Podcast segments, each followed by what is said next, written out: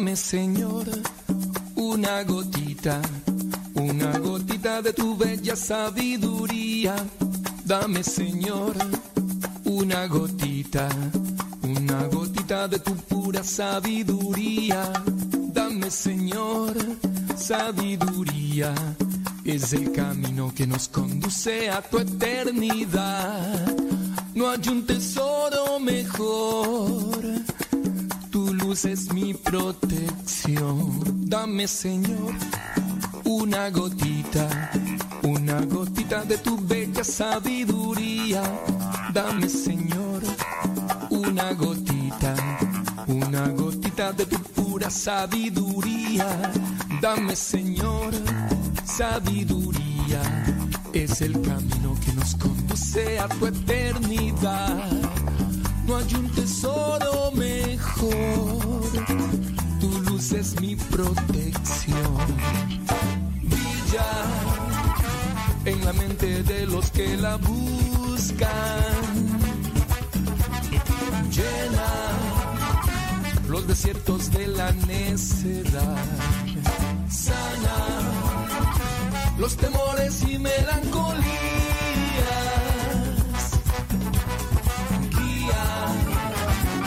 Sendero a la salvación.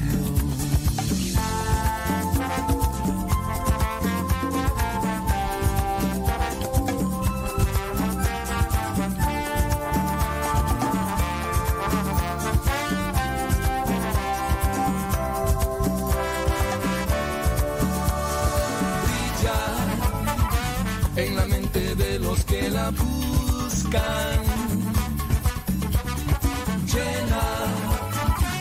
Desiertos de la necedad. Sana los temores y melancolías.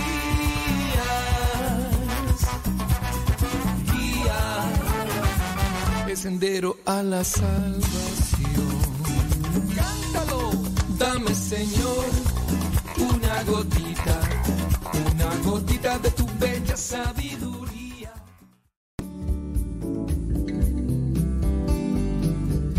Buenos días. Iniciamos nuestra jornada poniéndonos en manos de nuestro Creador.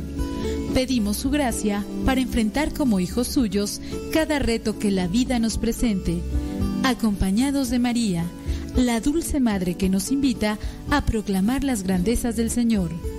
Camina con nosotros en radiocepa.com, emisora católica de los misioneros servidores de la palabra.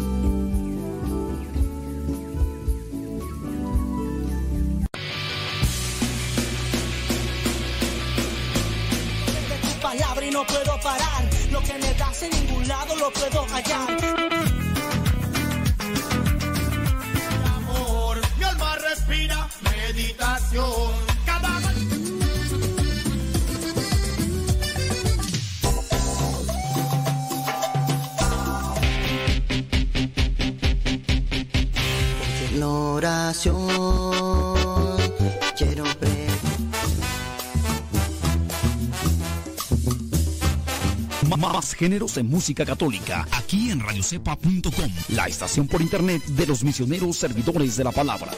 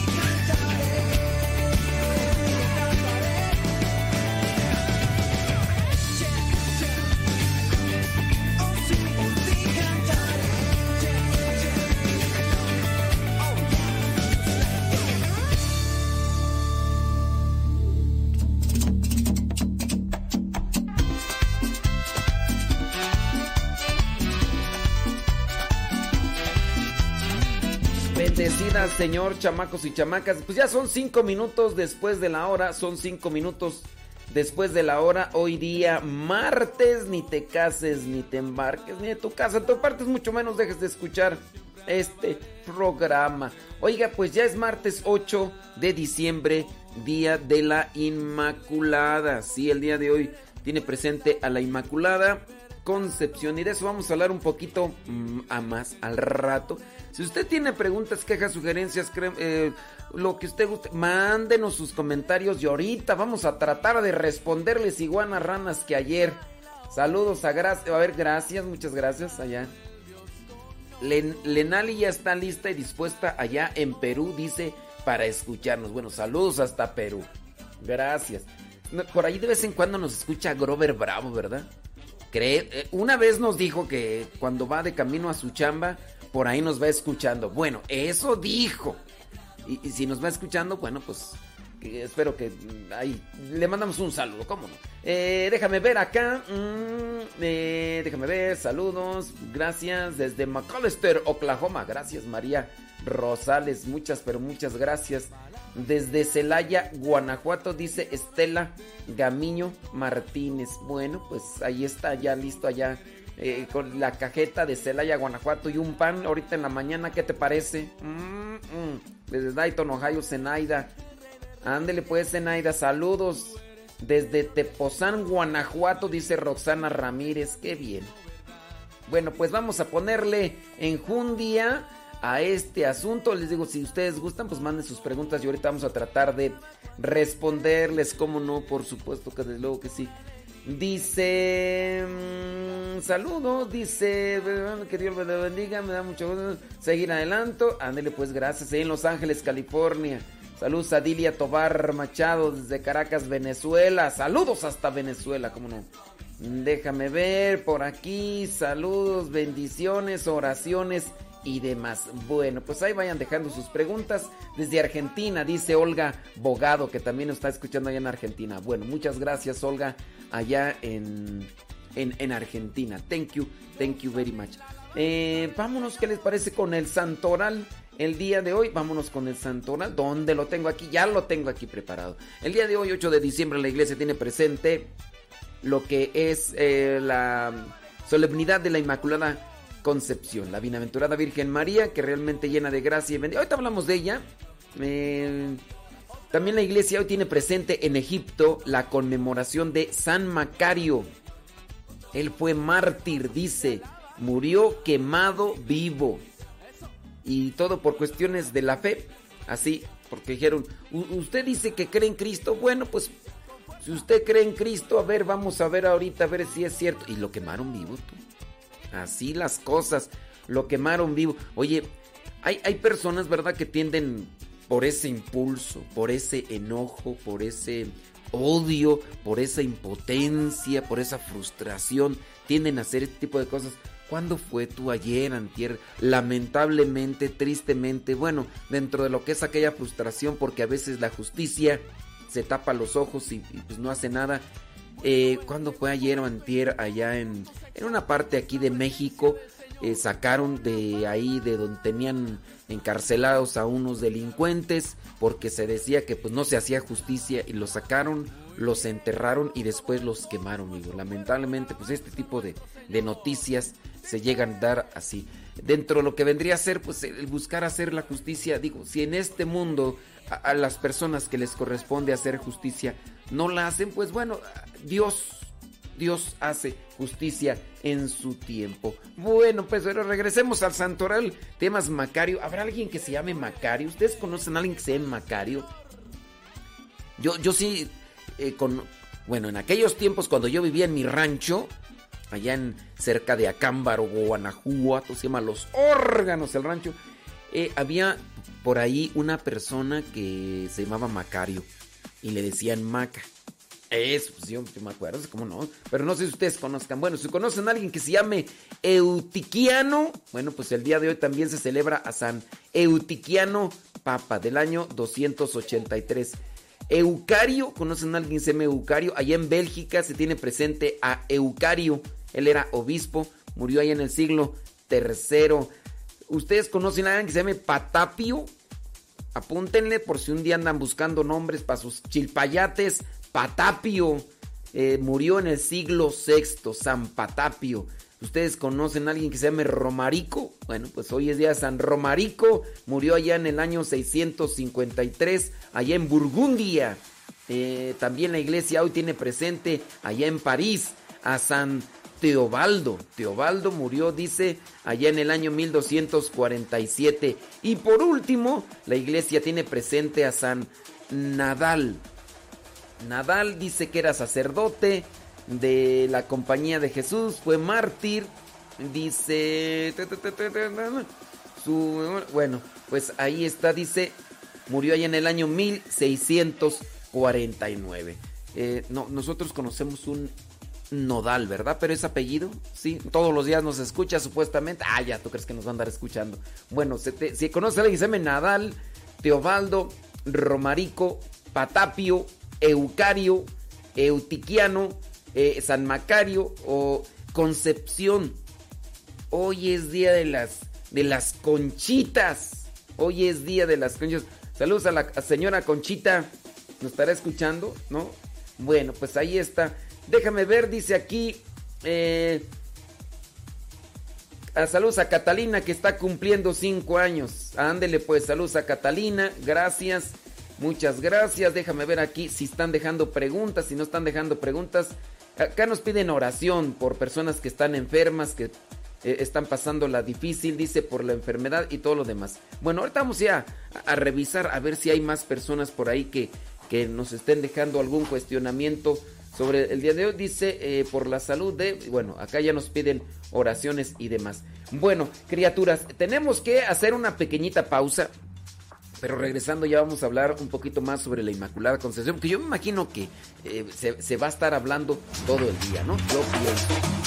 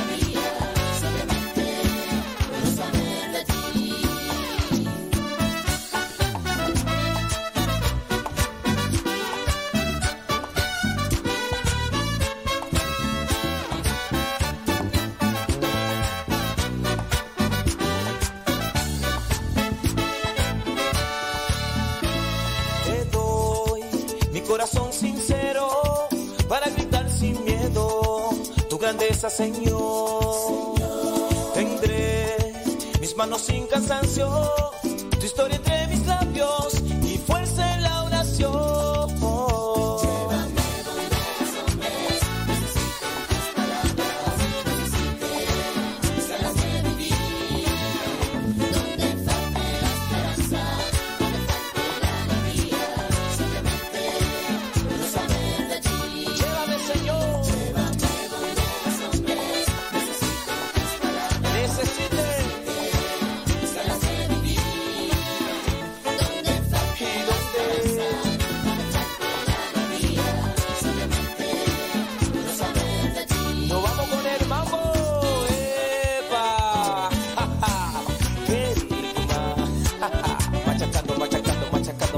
machacando,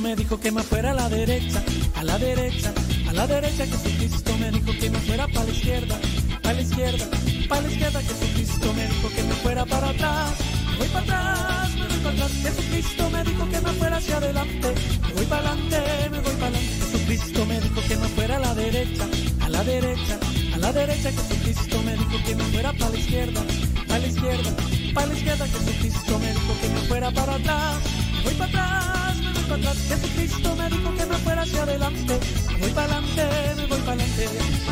Donde Él me llame, donde lo precise, estaré. Y si es necesario, su nombre en la luna proclamaré. Donde Él me llame, donde lo precise, estaré. Y si es necesario, su nombre en la luna proclamaré.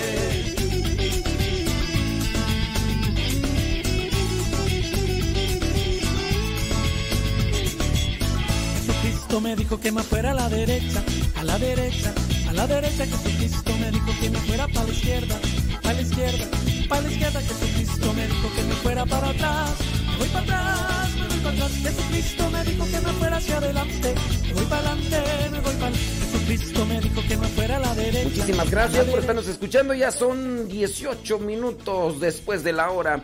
A tiempo con el tiempo para que lleguen a tiempo. De las cosas que nosotros les hemos estado ahí preguntando, les hemos dicho que nos manden sus preguntas si ustedes quieren. Y nos hacen una pregunta aquí y dice... Dice, hola, mi esposo y yo Dice que no están casados ellos por la iglesia. ¿Qué consejo le puedo dar a su esposo? Dice, ya que dice, ella sí quiere casarse bien por la iglesia, pero su esposo no.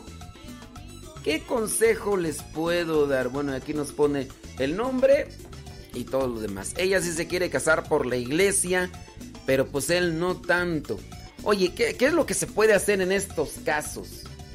Yo diría, mira, en primera, lo que tendrían que hacer, por ejemplo, tú, es irlo motivando y mostrándole las cosas buenas de la fe. Lo que vendrían a ser los resultados de la fe. ¿Qué es aquello que trae como resultado de estar con la, con la fe o crecer con la fe? Porque también uno sí le dice, yo quiero estar cercado a Dios. ¿Y para qué? Para sentirme bien. ¿Y por qué no te sientes bien? Porque siempre andas eh, bien irritado, bien irritada, enojón o corajudo o bilioso o, gruñón o, amargado. Y ahí es donde muchas veces nosotros llegamos a decepcionar a la gente porque les decimos que estamos bien con Dios, pero no lo manifestamos en nuestras relaciones con los demás. Yo creo que eso tendría que ser sin duda fundamental, dar un testimonio o dar una muestra. Porque también igual, aunque uno no se comporte mal en el sentido anímico, pero si también uno anda de envidioso, de chismoso, uno podría portarse bien, pero andas metiendo cizaña, andas levantando falsos, andas buscando solamente armar polvadera con los demás. Pues eso también llega pues a a desaprobar lo que vendría a ser las cuestiones de fe o de religión. Entonces uno tiene que primero mostrarse bien ante los demás con actitud para que también cuando, cuando los demás te vean digan, oye pues yo veo que has cambiado, yo veo que, las cosas con Dios te han dado un giro en tu forma de vivir o en tu forma de, de, pensar, incluso hasta de hablar. Oye, pues me, me motiva, me, inspira y, y, además eres esforzado y sacrificado y dices, todo esto lo hago por amor a Dios, bueno, pues eso tendría que darte un plus. Ciertamente no es lo principal, pero es un reflejo de mi conexión con Dios. Después, ¿yo qué te podría recomendar? Yo te podría recomendar que en su caso trates de acercarle cuestiones de fe a tu esposo o de, de Dios, cuestiones de Dios. No sé, a lo mejor puede ser un video o un audio o alguno, no sé, hasta puedo ser, va, va a sonar esto muy muy soberbio, digo, pero a lo mejor puede ser hasta por medio del programa de radio aquí, a lo mejor escuchando algo así medio ligerito y todo, ya después vendrá algo así más sustancioso, con más carne, pero podría ser que estas cosas podrían servirle como para engancharse y poco a poco ir acercándose, ¿no? Hay niveles espirituales y hay gente ya muy exigente en lo espiritual y que pues podría decir que decir que este programa pues en realidad no tiene mucha sustancia o carne o profundidad, pero hay otros otros programas, ¿no? No es que todos los programas deben de tener el mismo nivel, sino uno tiene que adaptarse a diferentes circunstancias. A lo mejor puede ser un libro o a lo mejor puede ser que en, en, su momento le invites a tu esposo a participar de un retiro o que vayan a una conferencia, a un congreso, algo. Pues digo, no hay que detenerse. ¿Cuándo fue tú? El día de ayer el día de ayer teníamos este pasaje del Evangelio donde le llevaron un paralítico a Jesús. Y, yo en la misa me ponía a pensar cómo muchas de las ocasiones nosotros o somos de las personas que hacemos mm, una barrera para que no puedan pasar otros que sí tienen la necesidad o nos convertimos en su caso como aquellos que cargaron la camilla. Ayer les explicaba yo en el Evangelio que dentro de lo que es la cultura y el tiempo de Jesús, los que estaban enfermos como por ejemplo paralíticos, leprosos, ciegos y llámese también por ejemplo la hemorroísa y otros demás, eran excluidos de la sociedad porque se pensaba que también eran castigados por Dios por sus circunstancias, incluso hasta los ciegos. Te acordarás que en algún momento cuando van dos ciegos gritando detrás de Jesús, diciéndole, Hijo de David, ten compasión de nosotros, pues los que van allá a un lado de Jesús le dicen, cállate, no le grites, cállate, o casi lo quieren detener. En vez de que ellos tuvieran compasión con estos, pero es la cultura de aquel tiempo, la creencia también que se tenía de aquel tiempo, lo mismo para lo que vendría a ser cuando llegan este grupo de personas y traen al paralítico y están ahí dentro en aquel lugar y no dejan pasar al paralítico, no lo dejan pasar. Si tuvieran compasión de, oye, está pasando un paralítico, déjalo pasar, mira, aquí. Y entonces, ¿por qué, qué fueron lo que hicieron aquellas personas? Pues buscaron cómo subirlo al techo de la casa y después hicieron un hueco, un hoyo en el, en el techo de la casa y bajaron la camilla hasta enfrente de Jesús. Cuando Jesús vio la fe de aquella gente, de aquellos que llevaron a este paralítico, ya entonces le dijo, tus pecados te son perdonados. Y después los otros empezaron a criticar. Dijo, oh, pues hombre, ¿qué es más fácil decir, tus pecados te son perdonados o levántate de tu camilla? Eh, Pues para que vean que el Hijo del Hombre tiene... Órale, que las dos cosas, pues aquí yo doy de más. Y yo me ponía a pensar cómo en ocasiones nosotros muchas veces o somos como ese grupo de gente que a la vez puede ser que esté escuchando, puede ser que esté escuchando a Jesús, pero interrumpimos la cercanía de otros o podemos ser como aquellos que agarramos la camilla y buscamos la manera de hacer que otros tengan ese acercamiento con Dios. En este caso, con relación a tu esposo, bueno, me imagino que están casados por el civil, pero dice que no están casados por la iglesia, pero en su caso, si tú quieres que tu esposo también se case por la iglesia, trata de acercarlo. Conviértete en una de las personas que busca los medios. No, no se limiten. Porque ahí está el problema que en algunos casos nos limitamos. De repente, ay, es que ya, ya le he dicho mucho. Ay, ya, ya no sé ni qué. No, pues no sé. No se limiten, criaturas. Ustedes tienen que estar buscando ahí la manera. Seamos como los camilleros que llevaron el paralítico. Que no les no, no, no se detuvieron ante la mucha gente que les obstaculizaba. Sino que buscaron lazos, se subieron al techo, abrieron un hoyo. O sea, hay que buscar los medios. Que sean más grandes las ganas de ayudar que a veces las cosas que nos detienen.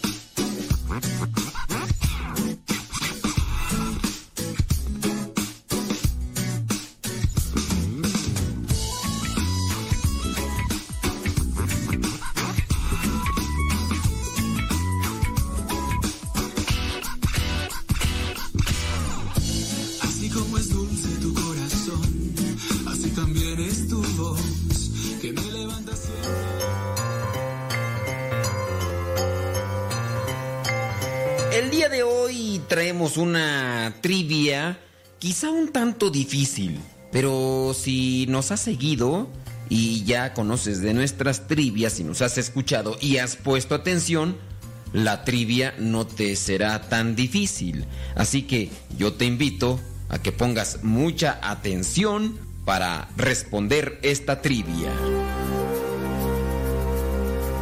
La pregunta es la siguiente.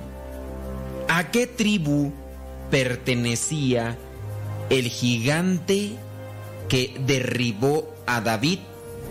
¿Te acuerdas de la historia de la salvación? Hay un gigante. Este gigante viene a blasfemar el nombre de Dios y viene a provocar a lo que es el ejército del pueblo de Israel. y nadie quiere enfrentarse con él porque es muy grande y además pues es muy muy poderoso. Pero dime, ¿a qué tribu pertenecía el gigante que derrotó David? David, aquel que cuidaba sus rebaños, vino y derrotó a este gigante. ¿A qué tribu pertenecía este gigante? ¿A los filisteos? ¿A los macabeos o a los elotes? ¿A los filisteos? ¿A los macabeos o a los elotes? Bueno, pues si dijiste a los elotes, no. Es a los celotes, no son los elotes. Si pensaste en los elotes, quizá es porque tienes hambre. No, no, no. Este gigante se llamaba Goliat, pero no quise decirte el nombre para que no inmediatamente te acordaras. Si te acordaste, que bueno, no son los elotes. No, los elotes esos me los como al rato bien cocidos con cremita y quesito y con poquito de chile. No, no fueron los elotes. Los macabeos, no, tampoco fueron los macabeos. La tribu a la que pertenecía este gigante llamado Goliat era la tribu de los filisteos. De hecho, era una de las tribus más enfurecidas con el pueblo de Israel, con el pueblo de Dios, y constantemente la atacaba. Tanto así que antes vemos que están lo que son también los, los jueces. Hablando, por ejemplo, de Sansón, Sansón también atacó fuertemente a los filisteos. Y ahora vemos ya con David. Todavía es aquel encargado del rebaño, aquel pastorcillo, jovencito. Él agarra una onda, agarra unas piedras, enfrenta a aquel gigante llamado Goliat, pone las piedras en la onda, se enfrenta y en el nombre del Señor lanza las piedras y aquellas piedras salen volando y le pegan en la cabeza al gigante Goliat y lo derriban. Y así el pueblo de Israel, el pueblo de Dios, venció a los filisteos. Nosotros hay que poner nuestra confianza en Dios y a echarle rayas al tigre y que nadie nos detenga.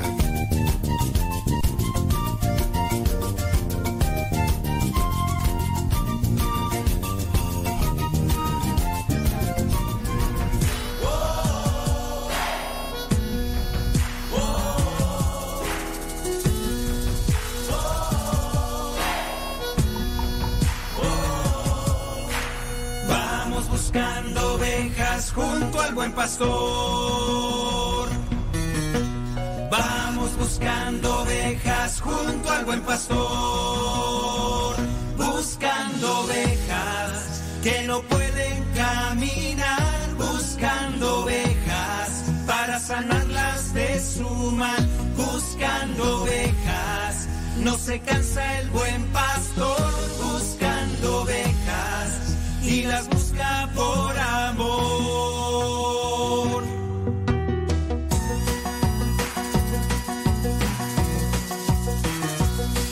Vamos todos a buscar a la oveja perdida. Jesús la quiere hallar para que tenga vida. Se escapó por atrevida del rebaño del pastor y ahora sufre malherida por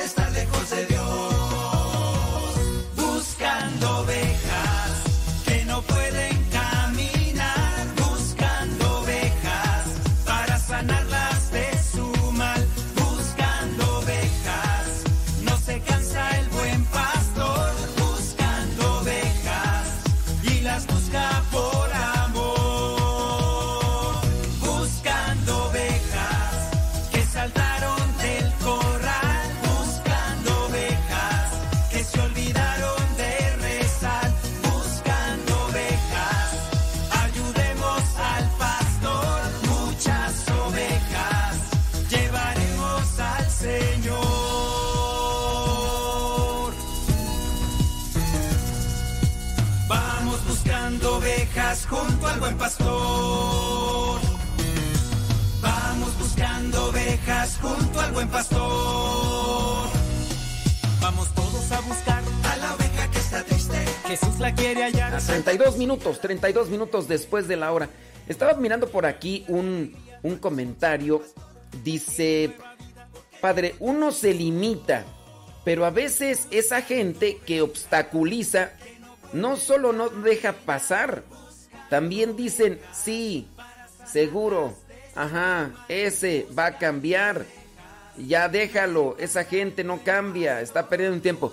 Bueno, pues es que eh, obstaculizar no solamente es en el sentido físico, sino que siempre buscan una manera como que de detenerte, o en acción o en palabras. Habrá gente que diga ya no vayas, o habrá gente que querrá limitarte con expresiones, digo, es que es una cuestión también un tanto diferente. Oiga, hablando sobre lo que vendría a ser este tiempo de, de adviento, de preparación, estaba mirando por ahí algunos elementos que se nos, que se nos eh, están escapando, algunos de nosotros, para poder hacer un cambio. Y con relación a esta pregunta que nos hacían de cómo hacer que el esposo cambiara de pensamiento para que optara y que se decidiera a casar por la iglesia, ya hemos mencionado que, por ejemplo, en el caso del tiempo de Adviento es un tiempo de preparación. Y a lo mejor ya desde lo que vendría a ser el Día de Acción de Gracias, muchas familias se dieron ese tiempecito para arreglar ahí el árbol. Un árbol de Navidad, otros empezaron a poner series, otros empezaron a poner un montón de cosas y ya lo que vendría a ser eh, desde el día, ¿cuándo fue tú el día? El primer domingo de Adviento, que ni me acuerdo cuándo fue, creo que fue el 29, ¿tú? Creo que fue el 29. Bueno, el 29, el primer domingo de Adviento, la corona y todo eso. Está bien, hay que buscar también preparar estos ambientes donde nos encontramos para que también dispongan el corazón. Pero acordémonos que hay que preparar sobre todo el corazón. Las lecturas de este domingo pasado nos hablaban de allanar los caminos, de acomodarlos, de rellenar los, los valles, de rellenar aquellos espacios vacíos, de preparar los terrenos. Entonces, a nosotros se nos olvida también en esto que el tiempo de Adviento es un tiempo también de preparación. Quizá no es en el mismo sentido que el tiempo de Cuaresma, pero sí nosotros tendríamos que reflexionar sobre estas cosas que tenemos que cambiar en nuestra vida. ¿Y qué tenemos que cambiar? Pues ir quitando aquellas cosas que no son buenas. Mira, yo por ejemplo ahí me encontré una lista de lo que vendrían a ser estos elementos que pueden ayudar para convertirnos más o para acercarnos más o para hacer un espacio en nuestro corazón más a Dios y que de esa manera se proyecte en los demás. Por ejemplo, ser humilde ser humilde, no sentirte ni creerte más por el hecho de tu conocimiento, por el hecho de las cosas materiales que tienes o del dinero que tienes. ¿Por qué más se puede sentir uno eh, soberbio? Por, por el conocimiento, por el dinero, por las cosas materiales, por... A ver, échenme, échenme la mano. ¿Por, qué otras cosas uno se podría sentir soberbio o superior a los demás? ¿A ustedes les ha pasado por ahí? Bueno, entonces hay que trabajar en la humildad. ¿Qué cosas, qué cosas tú has visto en los demás? Porque es más fácil mirar los defectos de los demás. A veces es, es difícil, no es difícil, pero a veces no nos fijamos tanto en nuestros defectos. Pero, ¿qué es lo que tú has visto en los demás que de repente, uy, ya por que tienen esto, ya se creen mejor? ¿Qué, podrían ser, por ejemplo, esas cosas? Bueno, trabajar en la humildad, ser eh, arrepentido, arrepentirnos de aquellas cosas que, en, las que hemos, en las que hemos fallado. ¿Te has arrepentido de algo que, que hiciste o a lo mejor algo que no hiciste? Dice, por saber algo que no muchos sepan. Bueno, eso ya lo mencionamos. En el conocimiento. A ver, si me van a echar la mano, échame la mano. Bien, no repitan lo mismo que yo dije. A veces nos creemos más que los demás por lo que tenemos en cuestión material o de dinero o por pensar que conocemos más que los demás. ¿eh? Ahí se los dejo esas tres cosillas. Bueno, en el caso de arrepentirse, algunas veces nosotros no reconocemos nuestras faltas y no nos arrepentimos. Queremos que los demás se humillen, lo que queremos que los demás se postren ante, ante nosotros. Nos, nos podemos arrepentir de cosas malas que hemos hecho o también hay que arrepentirnos de aquellas cosas que pudimos hacer y que no las hicimos. Cosas que pudimos hacer para el bien de otros y que no las hicimos. ¿Qué cosa, por ejemplo, podría estar en tu haber que tú digas, oye, este, yo pude haber hecho esto en algún tiempo y no lo hice? Y no lo hice. Y por no haber hecho esto, resultó esta situación. De eso casi no nos arrepentimos. Vendría a ser de los casos de omisión, de los pecados de omisión. Entonces hay que arrepentirse de esas cosas y, dar un cambio, un giro. No es, no es solamente el sentimiento, ay, sí, me arrepiento, ya no. A ver, ¿qué estás haciendo para dar un giro sobre esas cuestiones? Yo por ahí traigo las mías cargando y bueno, ahora trato de acordarme de aquella situación que no hice y que era en favor de otros para que cuando me toque nuevamente esa oportunidad, pues ya no detenerme y, y realizarla. Bueno, ser manso, ser tranquilo, ser paciente, ser sencillo, que eso también tendría que ser una cuestión que, a nosotros nos tiene que repercutir. Somos impulsivos. ¿Quién de ustedes o quién de nosotros somos de los que apenas nos dicen algo y de inmediato brincamos? Incluso hemos visto o nos ha tocado que de repente no se vas distraído por la calle, miras a una persona y de repente la otra persona salta de inmediato y ¿qué me ves? ¿Soy o me parezco? ¿Qué, qué, qué, qué es? ¿Qué se te perdió? ¿Qué? Espérate, o sea, ni te estoy mirando, traigo la mirada perdida, ando, traigo pensando otras cosas y a veces así. O en su caso, cuando estamos ya dentro del círculo familiar, cosas que pedimos y siempre hay alguien que grita. ¿No será que también tendan, tendemos que acomodar ese tipo de cosas? Entonces ser más sencillos, ser mansos, buscar lo que vendría a ser la justicia, tener sed de justicia, es decir, buscar lo correcto, lo bueno en las acciones de los demás. Cosa muy, muy sencilla. De repente tú ves a alguien que tira basura, que no sería correcto porque viene a tapar lo que vendría a ser las alcantarillas. Bueno, dentro de la justicia, lo que voy a hacer es decirle a aquella persona, oye, no, no la tires, mira, o, o tú podría ser que, que, la, que la juntes, ¿no? Entonces, tener sed de justicia. Ese también podría ser un cambio que tendríamos que ir acomodando en nuestras vidas.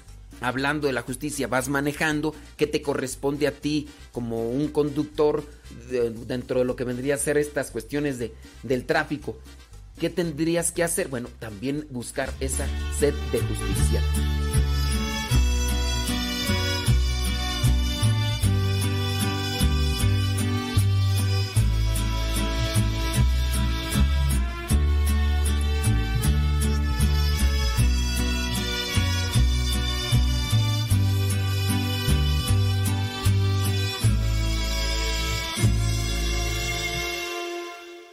Desde que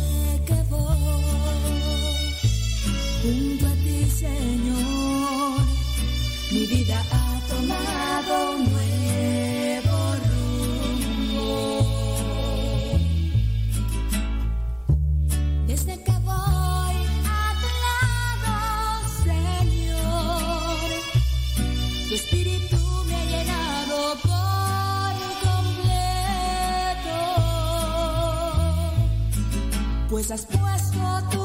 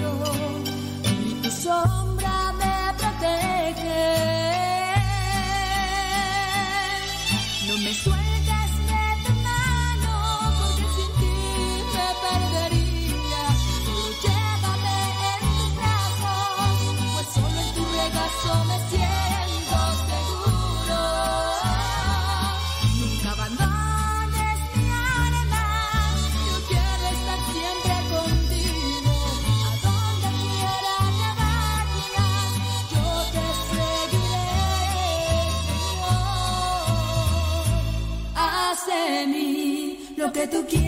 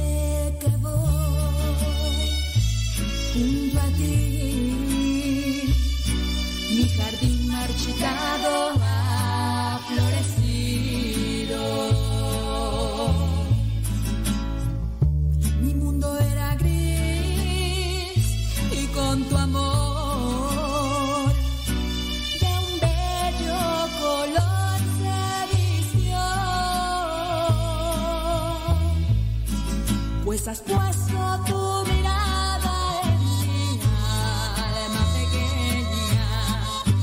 Solo en ti confía mi corazón. Tú eres mi alimento, tú eres mi protector, eres mi fortaleza, tú eres mi sostén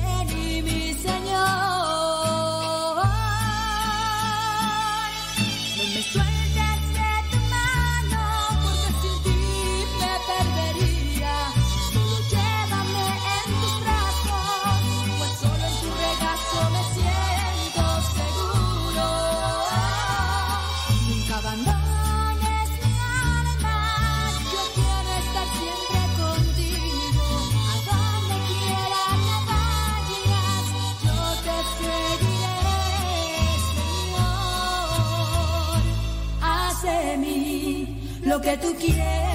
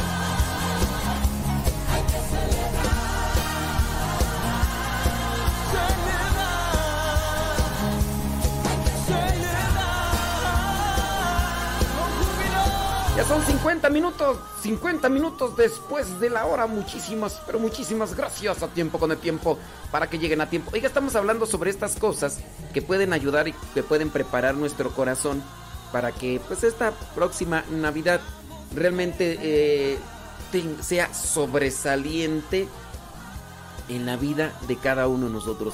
Nos podemos acordar de personas eh, porque en aquellos tiempos en los que uno se reúne, ahorita pues esta situación de la pandemia, el confinamiento, pues hacen muy difícil todo esto, pero en su caso, cuando nosotros nos acordamos de aquellos tiempos en los que nos reuníamos cuando éramos chamacos nosotros, pues nos acordamos de los buena onda, ¿no?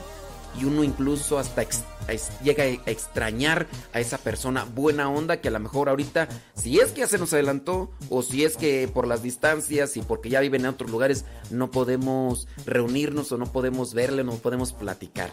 A veces no necesariamente hay que platicar con ellos para tener una muy buena relación, sino simplemente hasta escucharles, mirar cómo se comporta con los demás. Uno lo disfruta y preparar este tipo de cosas también nosotros porque sin duda quedará algo muy grato en el corazón. Bueno, estábamos mirando sobre lo que vendrían a ser estos pasos para preparar nuestro corazón. Ya habíamos mencionado lo de la sed de justicia.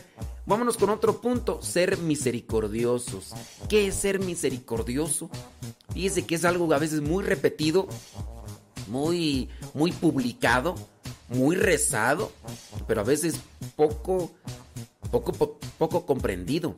A ver, en tus palabras, ¿qué significa ser misericordioso?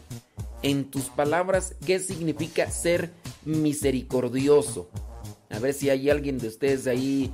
eh, ahí algunos nos están eh, publicando ahí lo que dicen que por qué otras personas eh, se sienten más que los demás.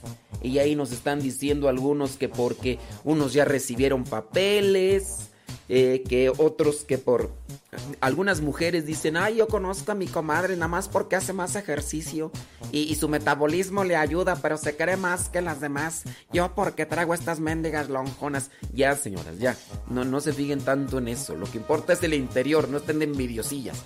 Eh, pero en tus palabras, ¿qué significa ser misericordioso?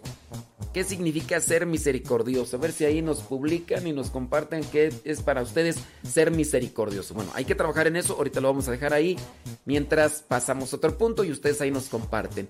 Ser pacificador, tratar de tranquilizar las aguas a donde uno llega, ser de los que si alguien te comenta algo y te dice, oye, fíjate que fulano de tal, no, hombre, yo de ver, a ver, no, mira, no, no lo veas por ese lado. De, de esos pacificadores necesita el mundo, porque a veces nosotros somos los que incluso le echamos más leña al fuego. Llega alguien y te dice, no, ¿qué crees lo que me hizo fulano de tal? No, hombre, hijo de la tan... ¿Por qué esto, lo otro? Oye, pero si es que no... Ay, espérate. A ver, espérate. No, y hasta puede ser que tú, lejos de ser pacificador, eres de los que van a decir, no, si es cierto, ese tal por cual, mira, yo una vez, yo una vez hice esto. No, ya hay que ser pacificadores. Tampoco hay que ser imprudentes, porque llega una persona, te dice algo de otra y tú se la crees, pero esa es su versión. Falta que sea la versión también de la otra persona, incluso hasta para que si quieres hacer un juicio sobre, no, si es cierto, ah, con razón, una vez yo, yo me di, ay, ahora entiendo, no, no entiendas eso, mejor sé una persona pacificadora. Yo creo que ahí en eso nosotros tenemos que trabajar todos los días porque Ay, Dios mío, luego uno se encuentra de esos grupos de personas golpistas en el sentido de que andan armando pleitos por aquí y por allá, chismes, son capaces hasta de buscar los números de teléfono para hablarle, ya no es mandarle un mensaje, voy a hablarle para que encienda más rápido la llama y se prenda aquí, se encienda Troya. ¿qué es eso? Hay que ser pacificadores y en su caso a ti te toca escuchar el día de hoy el comentario de alguien con relación a otra persona con la que tiene dificultades, trata de tranquilizar las aguas. Hay que ser pacificadores, hay que trabajar en eso, hay que prepararnos en este adviento, en esas cosas en el corazón y que esto sea un inicio de una forma de vida, porque eso es lo que necesita el mundo, eso es lo que necesitamos los demás. Sé mantenernos firmes. Hay que tener firmeza en nuestras creencias, en nuestros ideales, en nuestros principios. Hay que mantenernos firmes, tener fortaleza. Yo creo esto, ustedes por ejemplo y yo tenemos un compromiso. Yo tengo un compromiso como consagrado. Yo traigo un compromiso también aquí, traigo un compromiso en el corazón. Hay que mantenernos firmes. Ustedes a lo mejor en su caso están casados. Hay que también mantenerse firme. ¿Qué estamos haciendo para mantenernos firmes en esto que nosotros hemos abrazado y de lo cual hemos optado? Sé tener un corazón puro. Tener un corazón puro. ¿De qué manera tú buscas la pureza de corazón? ¿De qué manera? O en este caso, pues uno tiene que buscar por aquí, por allá. Oye, porque eh, en audio, en video, en internet, en todas partes, que empieza a hacer el bombardeo de día. cosas y sin darte cuenta de repente quedas atrapado. Las cosas irán cambiando. Hoy quisiera comenzar, dejar la apatía atrás, el ocio y el que dirán, y comenzar a trabajar. El mundo ya no es el mismo de un giro hacia otro rumbo donde lo bueno se ha vuelto mal. El pobre rico y no da. El ciego podrá mirar la realidad y gritará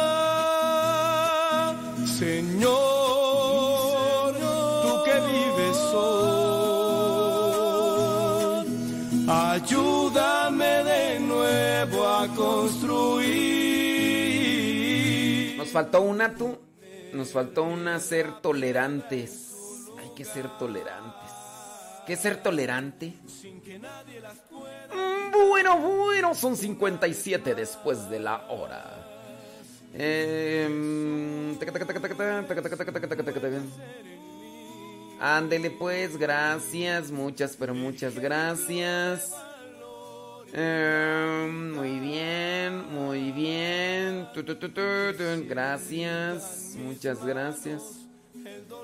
Em, ok, muy bien. Ándele pues, qué bueno.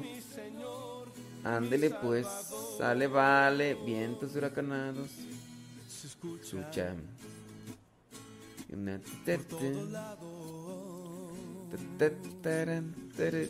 Es que estoy mirando acá los comentarios a ver si no me dejaron nada malo. Ándele pues. Claro, ya estamos aquí al pie del cañón. Déjame ver aquí. Eh, dice que tú.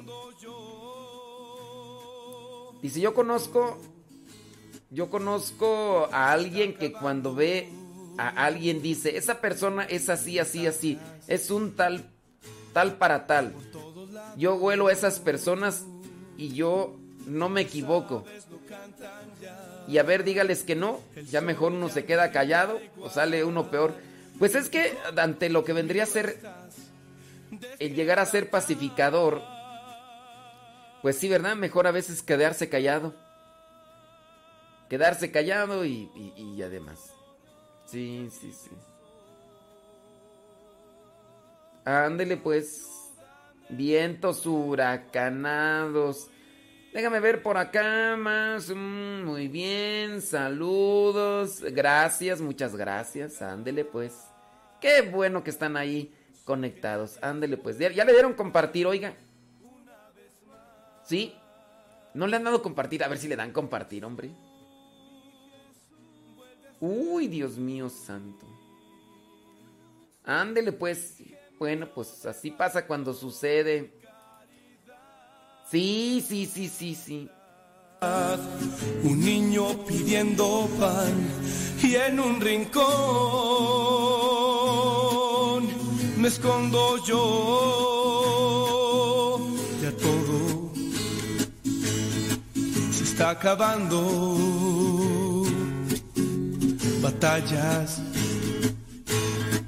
por todos lados. Las aves no cantan ya, el sol ya no brilla igual. Y tu joven, dormido estás, despierta ya. Debes actuar,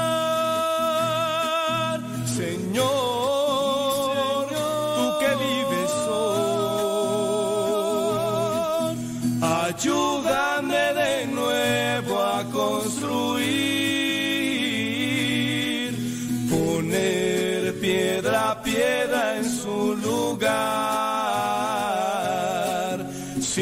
nadie las pueda quitar una vez más.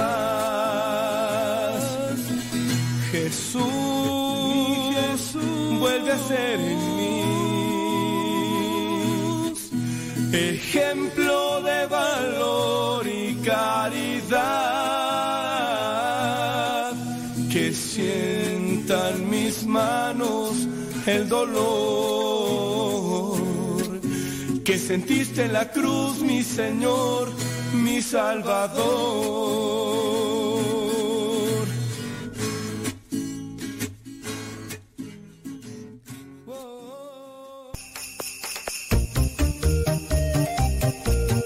Es tiempo de cambio, es tiempo de adviento.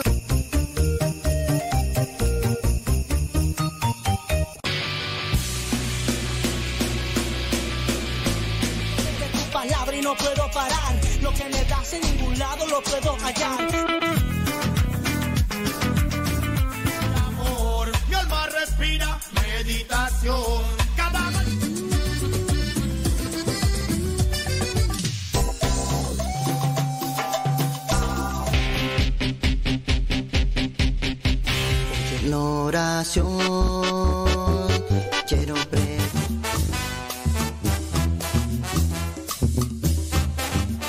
Géneros en música católica, aquí en radiocepa.com, la estación por internet de los misioneros servidores de la palabra.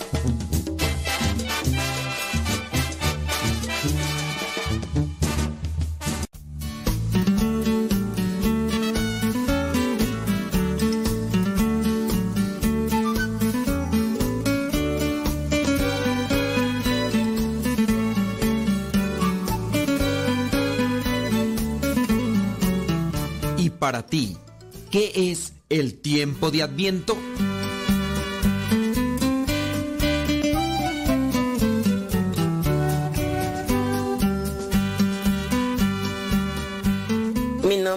Alma Zanabria, lo escucho desde Dallas, Texas. El adviento para mí es preparar los caminos para la venida de Jesús el Salvador a través del arrepentimiento, haciendo buenas obras de misericordia, enderezando todo aquello en lo que nos equivocamos día a día. Es estar en paz con Dios y con nuestro prójimo y con uno mismo. El adviento es la preparación, la espera, la llegada del Señor a nuestros corazones. Debemos de trabajar en ello todos los días de nuestra vida. Y como el Santo Padre Francisco nos lo sugiere, decir todos los días esta oración. Ven Señor, no tardes. Ven que te esperamos. Ven Señor, no tardes. Ven pronto Señor. Adviento, tiempo de espera de la venida del Señor, tiempo de conversión, de preparación espiritual del hombre que ama y tiene fe en Dios.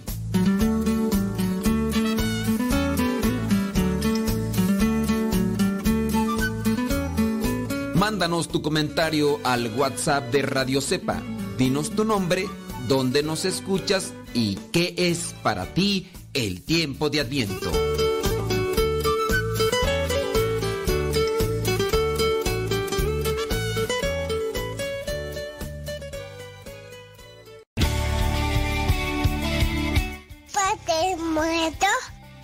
Hola, aquí estoy. ¿Me escucha? No. Yo sé, te escucha, no. No, yo. Adiós. Desde la oscuridad del mar aparece, te tienes que cuidar. Tío Modesto, cuando vengan me cantan las canciones como un tiburón. Ahí viene,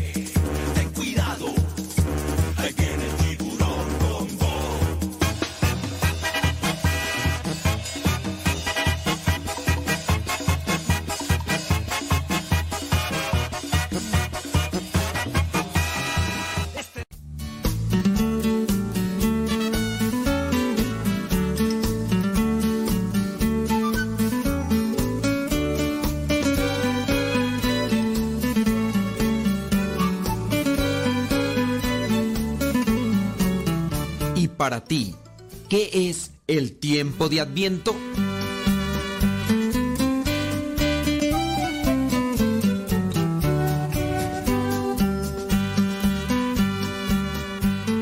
Katie, Jasmine, Ayala, Carmen, Yesenia.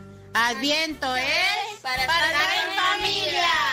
Desde Carolina del Norte le saluda la familia Baldovino Rauda. El Adviento es un tiempo de preparación y espera para la venida de nuestro Señor, el nacimiento de Jesús. Especialmente que nazca en nuestros corazones, que a su venida tengamos un corazón digno de recibirlo, limpio, puro, sin soberbia y egoísmo, sin críticas, envidias, celos, lleno de perdón y amor y alegría para dar a los demás. Y para mí el adviento es la preparación para la venida del Hijo de Dios, Jesús. Prepararnos es limpiar nuestro corazón, hacer obras buenas todo el año, todos los días.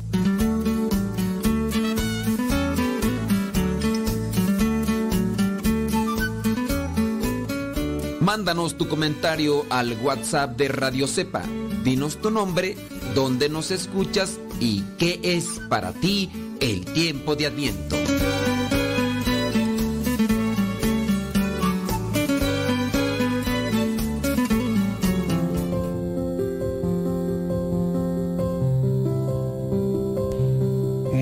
Días a todos. Hoy es martes, día 8 de diciembre. Es la solemnidad de la Inmaculada Concepción de la Virgen María. Fiesta, día de fiesta grande. Es la patrona principal de España. Hay mucha gente que dice es la Virgen del Pilar o es la Virgen de la Macarena o es eh, la Virgen de Guadalupe. No, es la Inmaculada Concepción de la Virgen María, la Purísima. España se destacó desde tiempo inmemorial, desde todos los tiempos podemos decir, en la defensa del dogma inmaculista. Y eh, podemos decir también que de norte a sur, de este a oeste, no queda lugar donde no se celebre con toda solemnidad esta fiesta de la Virgen María. Grandes santuarios, pequeñas iglesias, ermitas, siempre se ha celebrado a este dogma de la Virgen María. María, por un singular privilegio divino, tu- fue preservada de toda mancha del pecado original. Esta creencia fue solemnemente definida como dogma de fe por el Papa Pío IX el día eh, de 8 de diciembre del año 1854. Los primeros vestigios de las fiestas, de esta fiesta, hay que buscarlos en Oriente, en los siglos VII y VIII.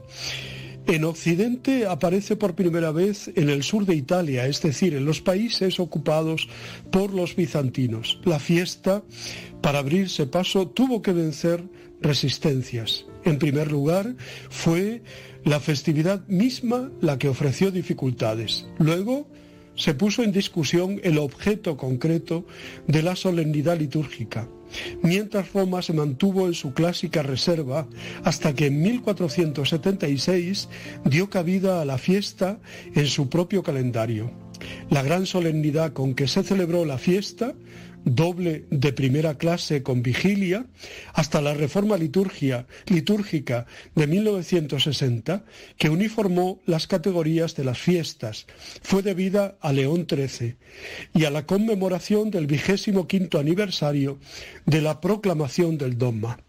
El actual calendario considera, eh, considera este día como solemnidad. Gracias a una mujer sencilla, en una aldea perdida de Galilea, todo cambió en la historia de la humanidad.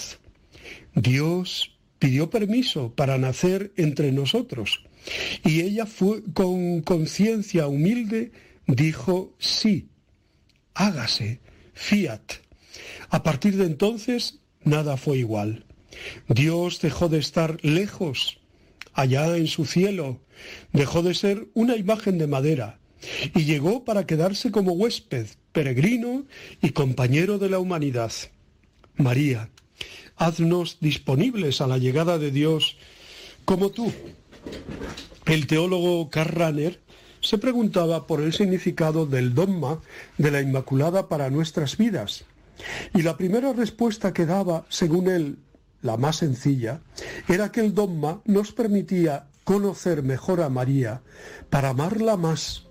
Pero profundizando en el tema, añadía después, el dogma de la Inmaculada Concepción de la Virgen María no sólo nos aporta el consuelo de que alguien de nuestra raza estaba desde su origen sin pecado, de que existió al menos una vez alguien bueno del todo, para hacernos así que se puede ser cabalmente humano sin estar bajo el signo del pecado. El pecado no pertenece a la, a la esencia de lo humano, sino que este dogma habla también de nuestro destino. También nosotros, por pura gracia, como María, estamos llamados a ser sin pecado, plenamente humanos, cuando finalmente alcancemos nuestra meta en la casa del Padre. Lo que María ya logró nos aguarda a nosotros. Ella es imagen y modelo. Dios ha realizado en María de forma primera y perfecta el destino que tiene para toda la Iglesia y para cada uno de los cristianos. María es el prototipo de lo que el ser humano debe ser. Todo eso despierta nuestra esperanza. Lo que ella consiguió nos aguarda también a todos nosotros. Ella es el ejemplo de la Iglesia que quiere vivir en presencia de Cristo, purísima la que destinabas entre todos para tu pueblo como vagada de gracia y ejemplo de santidad, dice el prefacio. María está plena de la presencia de Dios, llena de la presencia de Dios, llena de gracia, inmaculada para acoger plenamente eh, con su sí a Dios que venía al mundo. Purísima había de ser la Virgen que nos diera el Cordero Inocente que quita el pecado del mundo. El Evangelio de este día es el Evangelio de la Anunciación, tan hermosamente narrado por Lucas en el capítulo 1, 26 al 38. María en este relato de la Anunciación nos ayuda a comprender lo que celebramos. Ella es la llena de gracia. Desde sus orígenes, establecidos en Adán y Eva, la humanidad contraviene el mandato de Dios, hace lo que se le antoja y vuelve la espalda a Dios. Es una forma de hablarnos del pecado, ¿no? Es por tanto la humanidad, desde sus orígenes, pecadora y esta, esta condición se extiende a toda la descendencia humana. Pero desde el comienzo Dios no abandona al ser humano a ese destino, sino que ya desde ese punto primero, narrado en el libro del Génesis, el Señor nos promete un Salvador que nacerá de María la Virgen, de la Inmaculada Concepción de María. En su caso, previendo que había de ser la Madre del Salvador. Esta gracia de la salvación de Jesucristo se le aplica anticipadamente desde el momento que ella es concebida, o sea, desde el principio de su vida. La concepción inmaculada de María es por tanto una gracia única, concedida a ella, pero hay que tener presente que no la blinda contra el posible mal uso de la libertad, porque no la hace un autómata, sino sigue siendo una persona humana libre, sometida también, como todo el mundo, a la prueba y a la tentación. Pero María, sin embargo, se mantuvo siempre fiel a Dios y nunca cometió pecado. Hágase en mí según tu palabra. Responde al ángel de la Anunciación. Este será el lema de toda su vida, unida íntimamente a Jesús, su Hijo y Salvador esta fiesta, por tanto, nos hace descubrir la iniciativa salvadora de Dios por medio de personas concretas. Dios nos eligió en Cristo antes de la fundación del mundo y la posterior disponibilidad de María permite culminar la historia de la salvación con el nacimiento y resurrección de Jesús y hacer realidad, como nos ha dicho como nos dirá la segunda lectura de la, de la misa de hoy, que en Él hemos heredado también la vida eterna. María es signo de esperanza cierta y de consuelo hasta que llegue el día del Señor. Camino de la Navidad, en este tiempo de Adviento, miramos por tanto a María y marchamos con ella por los caminos de la espera del Señor que se nos manifestará la noche de la Navidad. Invoquemos su ayuda, porque como ella, para que como ella, sepamos decir amén, haciendo de nuestra vida una respuesta a la voluntad de Dios. En España, como decía antes, es un dogma que desde tiempos antiquísimos la nación española lo ha defendido. Ya en el siglo XI, el concilio de Toledo, el rey visigodo Bamba ya era titulado Defensor de la Purísima Concepción de María, abriendo una línea de fieles devotos entre los reyes hispánicos, monarcas como Fernando III el Santo, Jaime I el Conquistador, Jaime II de Aragón, desde el siglo XIV existen en España referencias de cofradías creadas en honor de la Inmaculada. La más antigua en Gerona, data del 1330. En el siglo XVI se revitalizará este fervor con un ingente número de cofradías constituidas bajo la advocación de la pura y limpia concepción de María, hermandades consagradas a las labores caritativas y a la asistencia social. Los franciscanos fueron muy fieles a la creencia en la Inmaculada. El gran teólogo Dun Escoto es uno de los inmaculistas, ¿no? Y contribuyeron a su arraigo todos los franciscanos y extensión por todo el mundo. Siempre los retablos de las iglesias franciscanas siempre están coronados por la imagen de la Inmaculada Concepción de la Virgen María. El emperador Carlos I, Carlos V, o su hijo Felipe II fueron fieles devotos de la Inmaculada y portaron su estandarte en sus campañas militares. La victoria en la batalla de Empel de 1585 se atribuye a la intercesión milagrosa de la Inmaculada. Era tan grande el amor por la Inmaculada que Sevilla juró la defensa de la concepción de María toda pura en 1615 la fiesta de la Inmaculada fue fiesta de guardar en todos los reinos de Su Majestad Católica, es decir, en todo el Imperio Español, desde 1644 se declaró fiesta de guardar en toda la Iglesia, desde 1708, por orden del Papa Clemente XI. En 1760, en respuesta a una súplica de Carlos III, el Papa Clemente XIII emite la bula Quantum Ornamenti, que proclama desde entonces a la Inmaculada patrona principal de España e Indias. En 1771, el mismo rey consagra a la Inmaculada la recién creada Orden de Carlos III y un año después, Clemente XIV, mediante bula papal, reconoce dicha orden identificada mediante los colores blanco y azul. Durante la celebración de dicha festividad, los sacerdotes españoles tienen el privilegio de vestir casulla azul. Este privilegio fue otorgado por la Santa Sede en 1864 como agradecimiento precisamente a la defensa del dogma de la Inmaculada Concepción que hizo España. En mi tierra natal, la parroquia de la, matriz de la isla de Tenerife está bajo la vocación de la Inmaculada Concepción en la ciudad de San Cristóbal de la Laguna, que es además la alcaldesa y copatrona de la ciudad de La Laguna y patrona de la Cruz Roja Española de esta ciudad.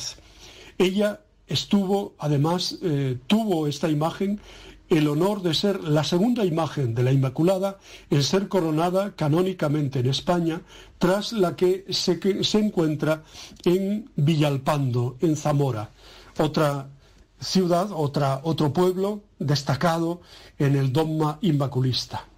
El templo más importante de la ciudad de Santa Cruz de Tenerife está dedicado a la Inmaculada, la iglesia matriz de la Concepción. En la Orotava se encuentra también la, iglesia de la Concepción, que es la mejor muestra del barroco en Canarias. La Inmaculada es, por tanto, la patrona del templo, matriz de esta localidad. También en los Realejos se encuentra la iglesia de Nuestra Señora de la Concepción, en Gran Canaria, en Agaete, en la isla de Fuerteventura, en Betancuria, también llamada Santa María de Betancuria. En Valverde, en la isla del Hierro, se encuentra la iglesia de Nuestra Señora de la Concepción, parroquia matriz de la, isla, de la isla del Hierro, y es la patrona histórica de la isla, aunque la patrona del Hierro, popularmente, es la Virgen de los Reyes. Bueno, seguiría así hablando de todo lo que significa la imagen de la, Inmaculada Concepción en nuestra tierra y en muchos lugares del mundo. Celebremos a la Virgen Santísima, no dejemos de invocarla, no dejemos también de eh, cogernos de su mano para seguir verdaderamente a Cristo el Señor. Ella siempre nos lleva al verdadero encuentro con Cristo. Termino con unas palabras de San Anselmo de Canterbury. Oh mujer llena de gracia, sobreabundante de gracia, cuya plenitud desborda a la creación entera y la hace reverdecer. Oh Virgen bendita, bendita por encima de todo, por tu bendición queda bendita toda criatura, no solo la creación por el Creador, sino también el Creador por la criatura. Dios entregó a María su propio Hijo, el único igual a Él, a quien engendra de su corazón como amándose a sí mismo. Valiéndose de María se hizo Dios un hijo, no distinto, sino el mismo, para que realmente fuese uno y el mismo el Hijo de Dios y de María. Todo lo que nace es criatura de Dios, y Dios nace de María. Dios creó todas las cosas, y María engendró a Dios. Dios que hizo todas las cosas, se hizo a sí mismo mediante María y de este modo volvió a hacer todo lo que había hecho. El que pudo hacer todas las cosas de la nada, no quiso rehacer sin María lo que había sido manchado. Dios es, pues, el Padre de las cosas creadas y María es la Madre de las cosas recreadas. María es la nueva Eva, la Eva que dice verdaderamente sí al plan de Dios. Pues muchas felicidades a todas las que llevan su nombre, Inma, Macu, Conchita, ¿eh? eh Inmaculada, Concepción, ¿eh? A todas, a todas. Y muchas felicidades pues a todos, porque es fiesta grande de nuestra Madre también, la Madre de todos. Os deseo muy buen día, os bendigo y os abrazo, os bendigo en el nombre del Padre, del Hijo y del Espíritu Santo. Maránata, ven Señor Jesús, os quiero. Ave María Purísima, sin pecado concebida.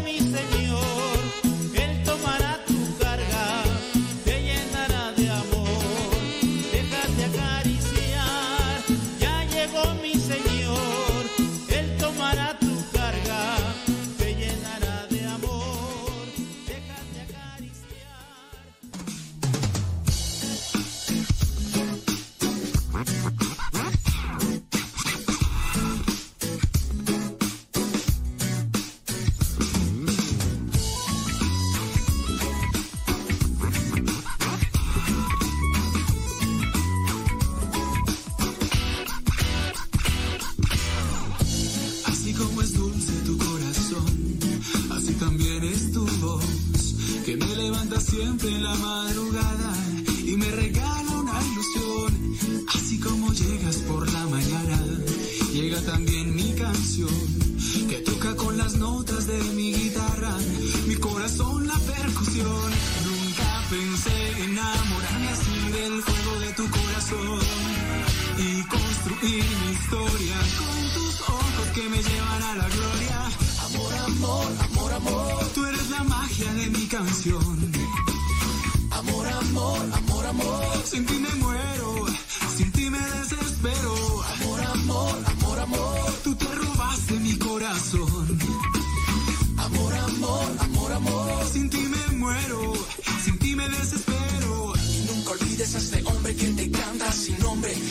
busca darte entero el corazón.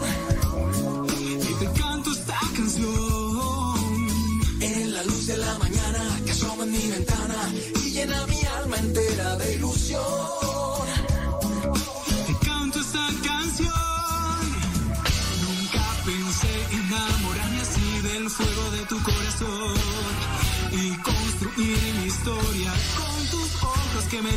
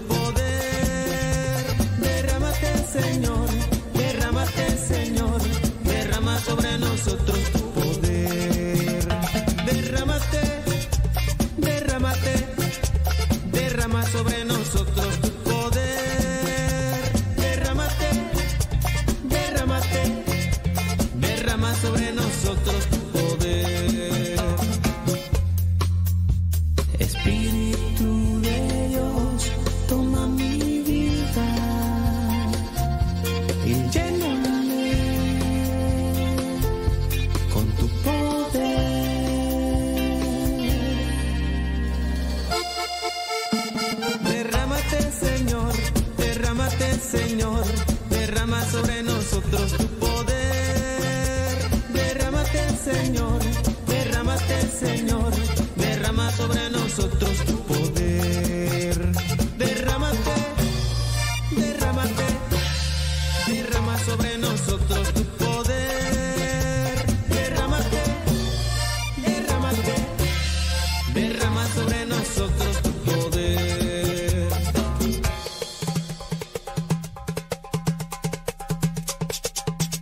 Espíritu de Dios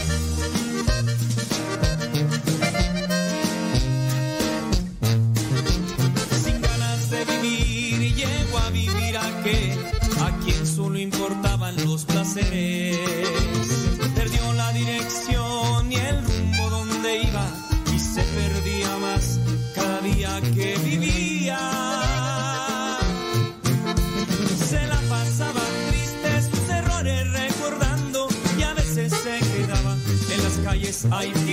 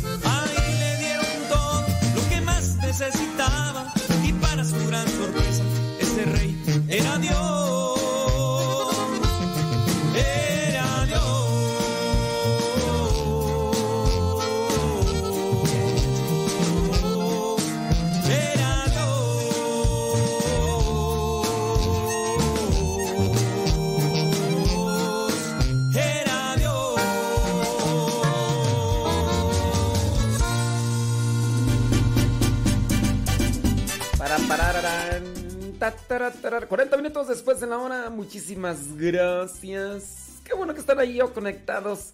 El, el día de hoy les mandamos un saludo.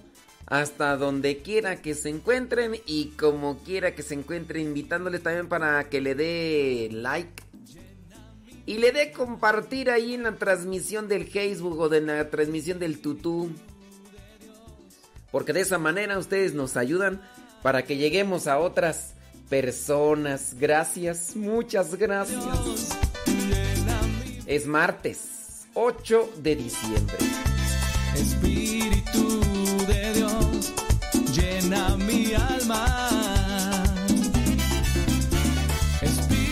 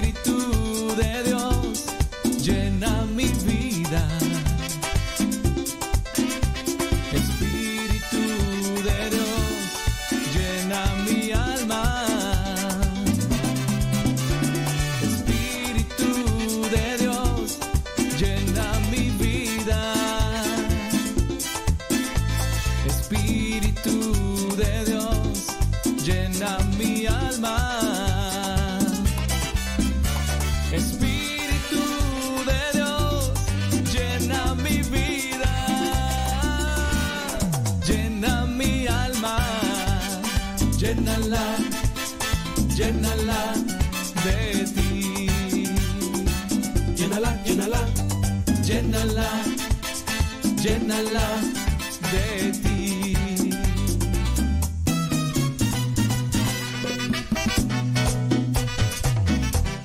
Aleluya, levántate hermano y clama a Dios.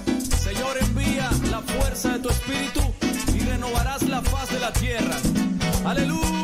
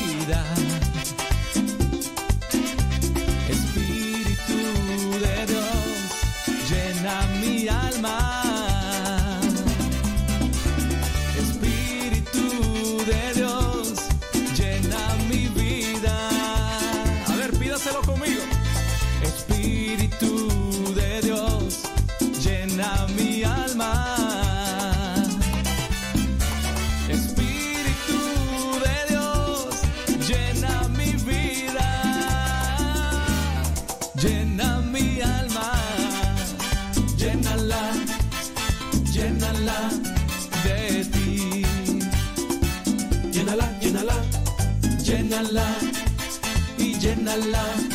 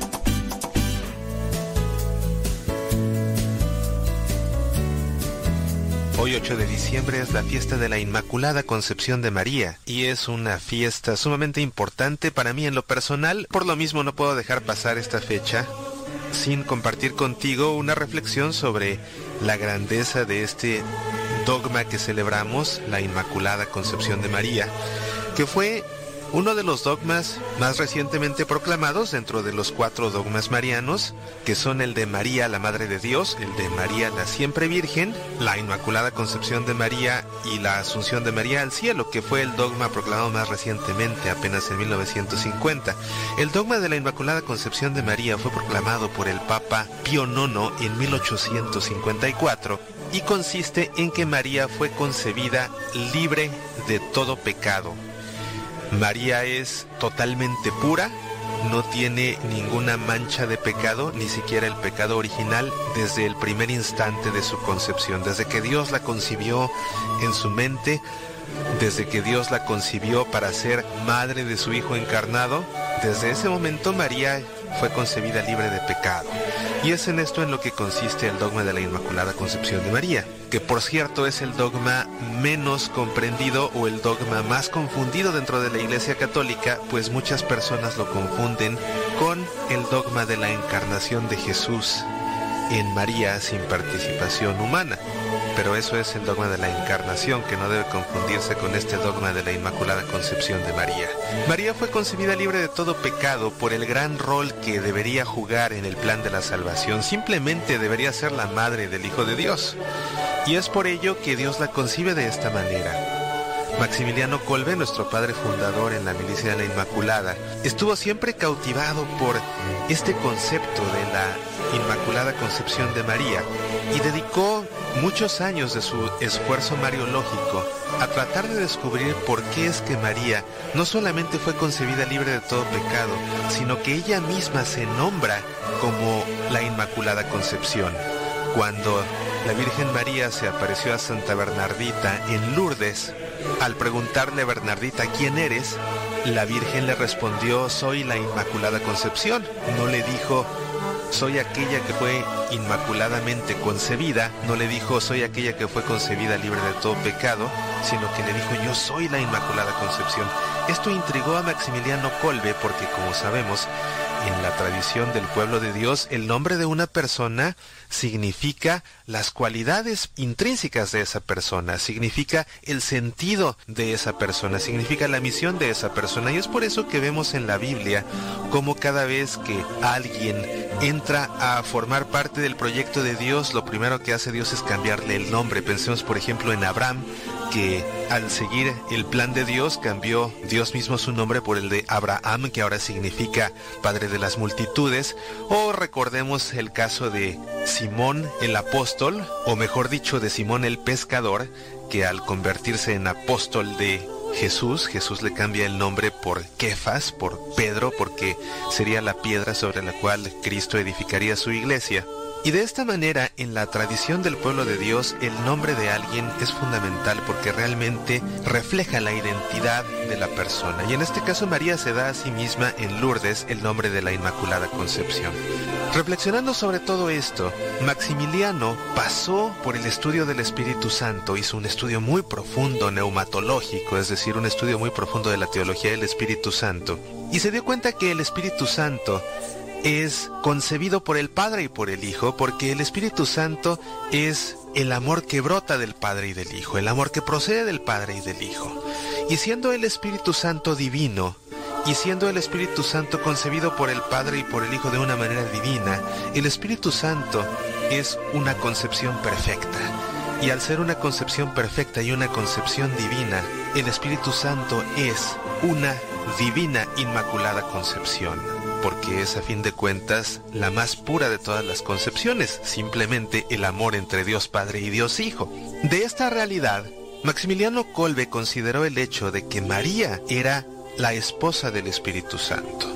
Como sabes, María es esposa del Espíritu Santo desde el momento de la encarnación, pues el Espíritu Santo es el que deposita la semilla de la vida de Jesús encarnado en el seno de María. Y así, pensando en la naturaleza del matrimonio en el que dos personas diferentes, un hombre y una mujer, se hacen una sola carne, se hacen una sola cosa, un solo matrimonio, sin perder la identidad de cada uno, Maximiliano se dio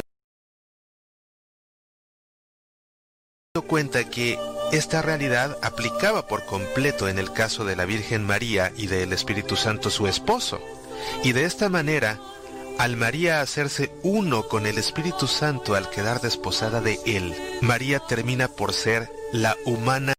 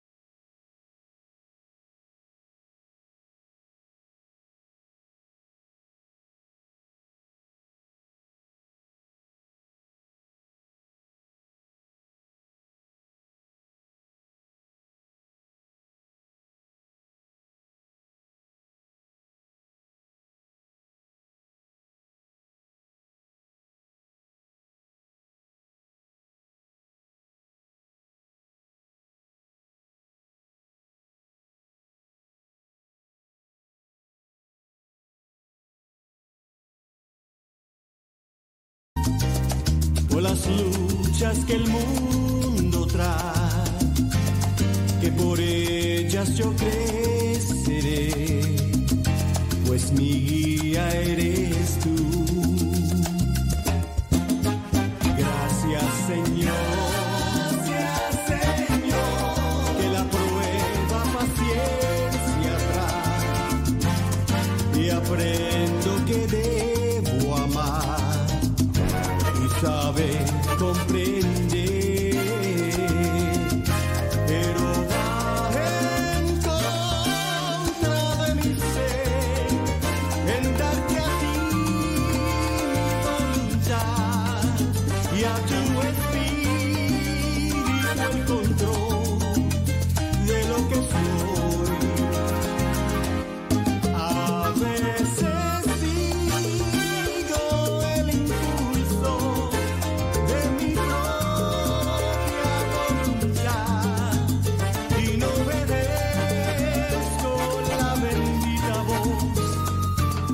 Dios, es que acá estaba yo editando una cosa. Oye, ¿a qué hora se fue el internet? Como las nueve, ¿qué tú? ¿Cuánto tiempo se fue tú, el internet? ¿Cuánto tiempo se les cortó? Es que ya no me di cuenta tú. Acá se me fue el internet a mí. Pero ya regresó. Y es que como estoy acá editando la Radio Nubili, pues por eso ya no me di cuenta. Y luego también como estoy contestando acá al hermano Robert. ¿Cuánto tiempo se fue? Disculpen. A ver ahí, ¿quién me... ¿Quién me dice? Sí, es que yo dije, pues que... ya, se oye. Bueno. Como unos 10 minutos. ¿10 minutos se fue? Santo Dios. No digo, qué bueno que me dicen porque eh, esos 10 minutos los voy a editar al rato. Eh, unos dicen que como 10 minutos, otros dicen como 3 a 5.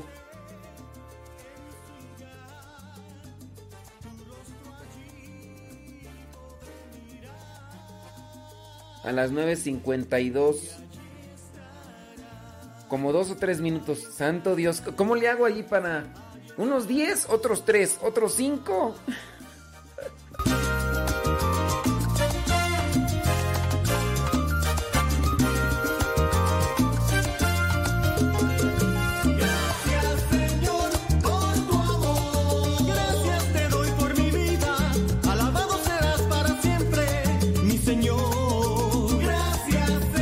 Bueno, eh, los que a los que les falló el audio son a los que están en Facebook y en YouTube.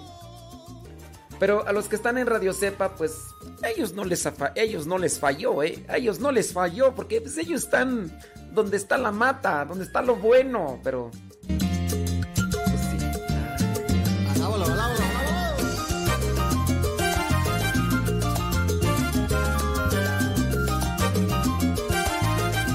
una pregunta que hacen dice... Eh, ¿Se puede decir que la Virgen María es esposa del Espíritu Santo? Miren, e, es una forma de referencia. Es una forma de referencia. No es en el sentido literal. Es es una, es una referencia. Es que uno debe tener mucho cuidado con las expresiones porque eh, a veces uno tiene un conocimiento compacto, pequeño de las cosas y decir en su caso, la Virgen María es esposa del Espíritu Santo. Eso puede llevar a un conflicto porque alguien va a decir, pero entonces, ¿qué María no estaba casada con José? O sea que María es infiel. O sea que, que María tuvo dos esposos. ¿Sí se fijan? El decir María es esposa del Espíritu Santo puede llevar a conflictos internos con las personas que a lo mejor tienen poco criterio. Si bien algunos de los papas han dicho que María es esposa del Espíritu Santo en una forma referencial, no en el sentido literal o lineal de, de la palabra. Así como por ejemplo las religiosas dicen, las religiosas dicen para ellas o se dicen entre ellas, las religiosas dicen, uy, yo, yo soy esposa de, de Jesucristo. Alguien puede tomar esa expresión y decir, entonces Jesucristo sí se casó.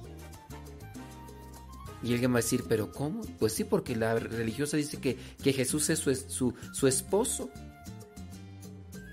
Los sacerdotes pueden decir, yo me casé con la iglesia.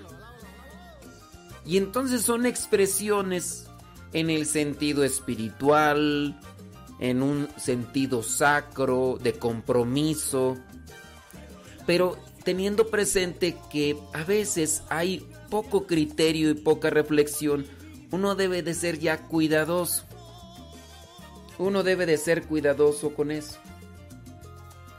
Porque uno ya no sabe, ¿verdad? Por ejemplo, ayer me platicaban de un conflicto que se armó porque resulta que para el 12 de diciembre se va a hacer adoración eucarística en la Basílica de Guadalupe, donde el promo, donde el promo, la invitación dice, estaremos adorando a nuestra Madre María Santísima. Después vienen las personas que tienen poco conocimiento de la expresión lingüística del español y dicen que no se debe adorar a la Virgen María porque aparece el contexto de vamos a estar adorando a nuestra Madre María Santísima. Pero entonces ahí viene el dilema, ¿a qué referencia? O sea, ¿hay que adorar a la Virgen María? Y pues no. En ocasiones eh, a nosotros nos hace falta cultura, conocimiento de la gramática, para poder entender las expresiones en el sentido que se quiere decir. Poético, una analogía, eh, un sentido espiritual. A veces nosotros somos muy compactos en eso. Y pues obviamente causa conflicto o hacen tremenda polvadera quien no entiende. A veces en el sentido poético se dice te amo con todo mi corazón. Pregunto, ¿es verdad que se ame con todo el corazón?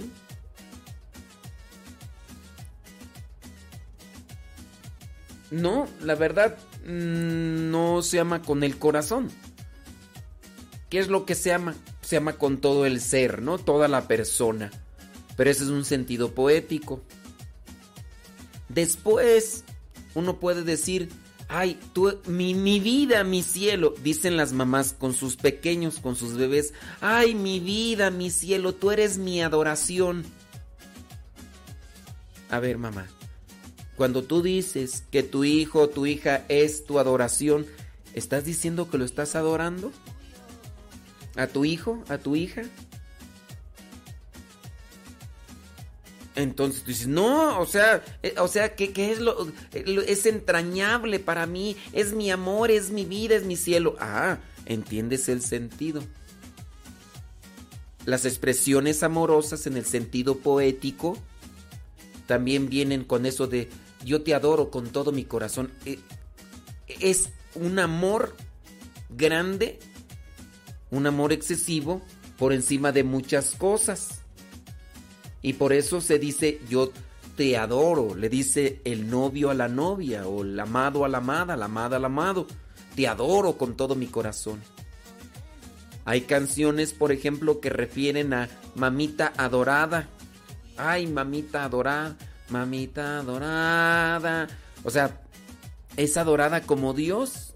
Y entonces ya ahí viene el, eh, la rebaratenga por los que o no tienen criterio, o no tienen conocimiento de la cultura, o no tienen conocimiento del lenguaje, o hay mucha ignorancia con respecto a las expresiones verbales que se utilizan dentro de la gramática. Y sí, suena ridículo, yo sé, pero e-, ese es el conflicto. En otros lenguajes no hay tanto problema, por ejemplo en el, inglés. En el inglés no hay tanto problema, hay pocas palabras a diferencia del español. Eh, con el español eh, una palabra eh, con un acento puede decir una cosa y otra y, hay muchos sinónimos y, cosas de estas que hay muchas palabras con muchos significados o muchas palabras y un solo significado y ese es donde ya uno pierde eh, la dimensión por quererle aclarar a una persona y uno tiene que ya eh, irse. Mira, por ejemplo, vámonos rápidamente a lo que vendría a ser este etimología de adorada. Etimología de adoración. Eso podría ser una de esas. Mira, déjame ver aquí la etimología. Dice, el verbo adorar viene del latín adorare, un verbo latino que tenemos testimoniado desde las leyes de las 12 tablas que se remontan. Ok, esto en relación a adorar a Dios. Pero también el verbo adorare es forma con el prefijo ad, ad, asia. Es decir, hablar, pronunciar, discursiarse como un orador, adorare, suplicar, dirigir una plegaria o ruego. De ahí también orar, en adorare, o orador, oración, inexorable, perorata. Los gramáticos romanos consideran que el verbo orare es un denominativo a partir de os, oris, boca. Voz relacionada con una raíz indoeuropea, boca. Entonces también viene ahí. Dice en el verbo latino orare, en el antiguo indio aryati, líder religioso. El griego are, oración, vinculada. Entonces, el hecho también de adorar es un referirse, un amor entrañable hacia algo o hacia alguien. Por eso es que dicen, ay, mi mamita adorada. Y pues eso es dentro del contexto gramatical con sus diferentes significados o ramificaciones con respecto al significado. Pero pues si alguien no tiene conocimiento de esto, ¿cómo lo va a entender? Claro, eh, se tiene que, que aplicar ahí. Hay canciones que utilizan este término de, de adoración con respecto a la Virgen. Hay una canción por ahí de Lupillo Esparza que es muy popular. Madrecita querida, madrecita adorada. Bueno, por ahí. Oiga, este, pues sí, ya, solamente con eso, déjeme ir a terminar. Déjeme ir a terminar la, de editar la Radio Novili. Y porque ya viene y ahorita ratito más patipaco. Bueno, ahí se los dejo. Déjeme terminar de editar y ahorita regreso. Señor,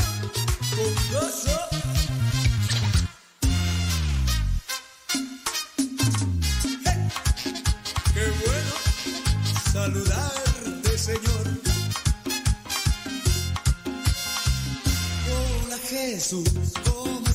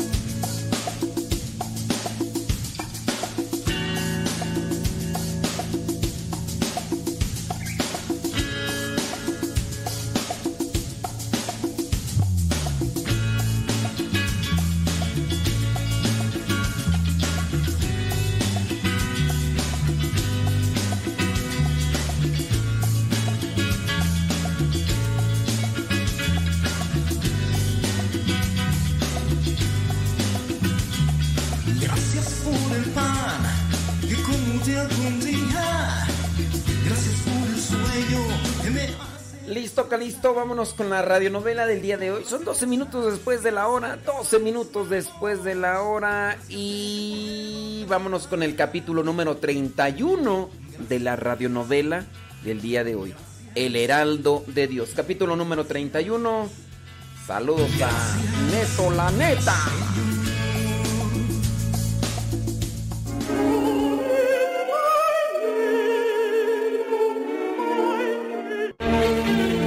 De situaciones han sucedido en los últimos años en la República. Caos políticos, revoluciones incesantes, congresos legislando, muerte de personajes importantes. El país más de una vez se ha conmovido con movimientos sociales, rebeliones indígenas, movimientos sísmicos, pero a todo ello, el hombre ecuatoriano ha podido superar con paciencia o dolor. Pero hay en el espíritu de Matovelle un acontecimiento que, a pesar de tener toda la importancia que se le ha dado, no logra concretarse en forma efectiva.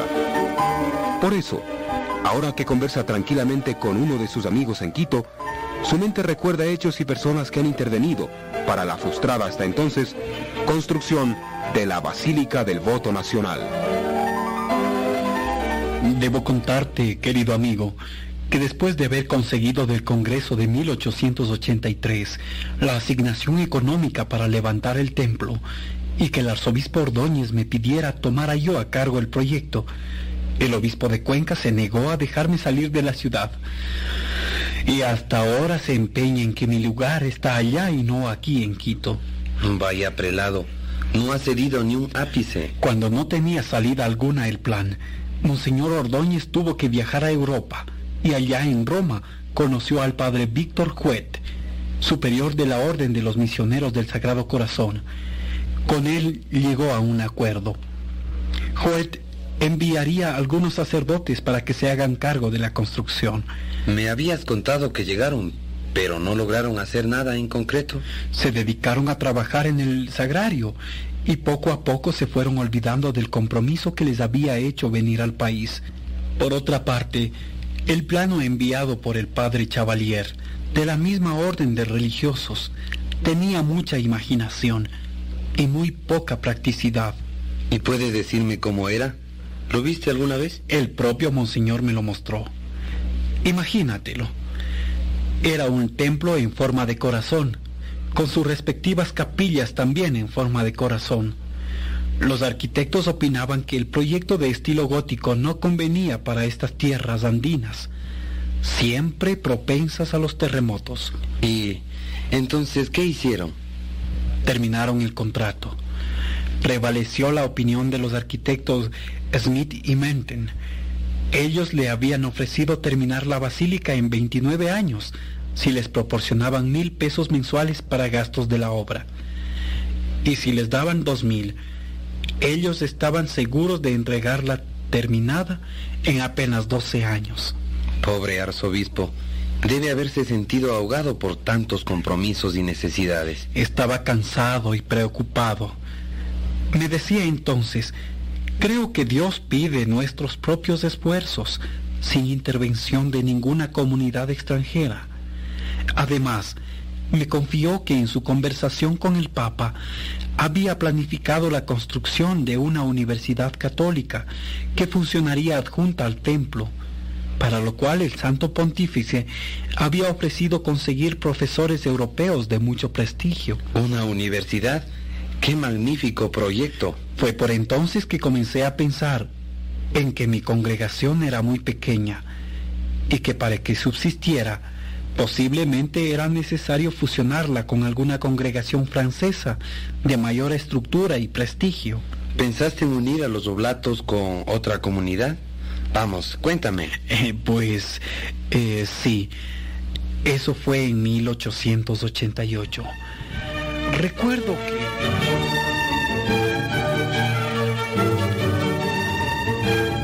La charla se va haciendo amable a cada momento. Entre los dos amigos entabla una corriente de recuerdos y datos que Matovelle va depositando en su amigo y satisfaciendo su curiosidad. Le cuenta de los pasos preliminares que tuvo que hacer para enterarse de la existencia de la Orden de los Sacerdotes del Sagrado Corazón de Jesús de San Quintín, radicados en Francia. Su superior es el padre León Deon, y con él comenzamos a tratar los problemas inherentes al paso que pensábamos dar.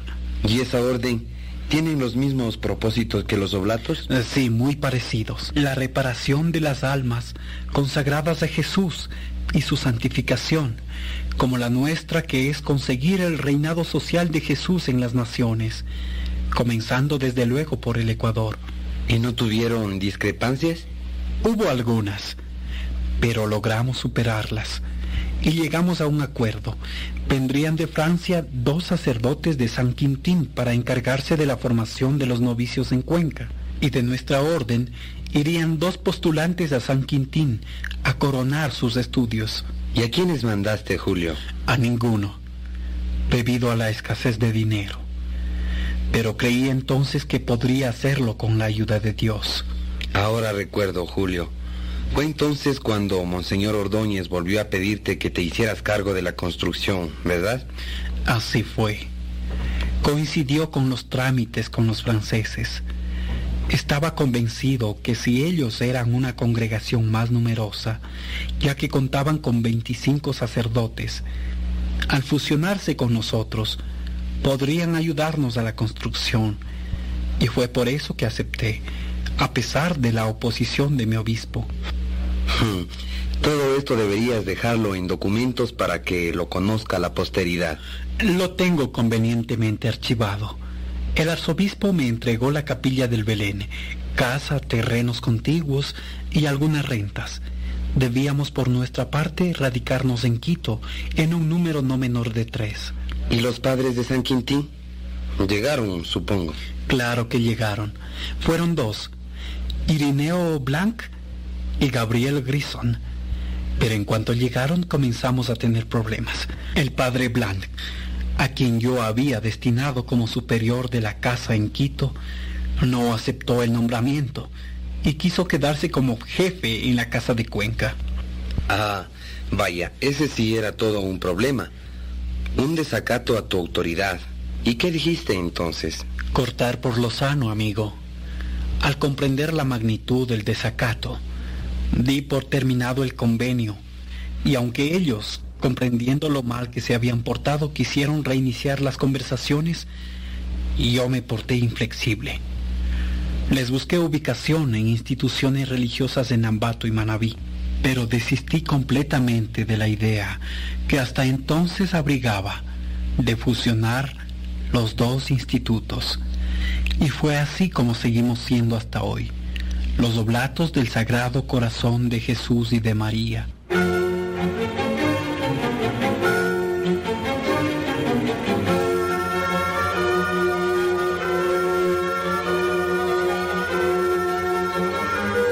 El plano del edificio fue trazado definitivamente por un ingeniero contratado por Monseñor Ordóñez en 10.000 sucres. El templo es de estilo gótico, tiene 135 metros de largo, 37 de ancho y 10 más en el sitio donde se levantan las torres. Las torres delanteras son tres, dos de ellas tienen 115 metros de altura y la del centro 80 metros. La construcción era de piedra labrada y las torrecillas, los adornos de la fachada y el remate de las torres de hierro fundido. Se entraría al templo por siete puertas, tres en la fachada y cuatro laterales, en recuerdo de las siete diócesis de la República.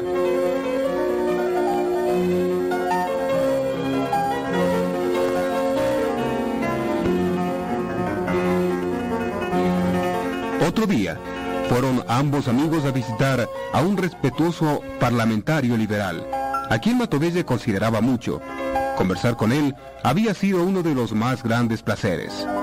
El sacerdote cuencano no solo era el colega parlamentario de encendido verbo, sino también su compadre, ya que lo hizo padrino de uno de sus hijos. Bienvenido, reverencia. O es mejor que le diga bienvenido, compadre. De ambas maneras me siento muy en su casa, compadre. Usted ya conoce a mi paisano Benito Rodríguez. Mucho gusto, doctor. Me alegra volver a verlo. En la época de las sesiones del Congreso lo he visto siempre acompañándolo con... Así es, así es. Siempre viene a verme, a ayudarme en sus tribulaciones y a compartir los pequeños triunfos que hemos tenido en el Parlamento. Pequeños. Vaya modestia, vaya modestia, compadre. Es usted quizá el único que siempre asiste como representante de la SUAY. Consigue todos los proyectos que presenta, las leyes que desea. Ah, por favor, siéntense. Voy a ordenar que nos sirva un café. La tarde está bastante fría.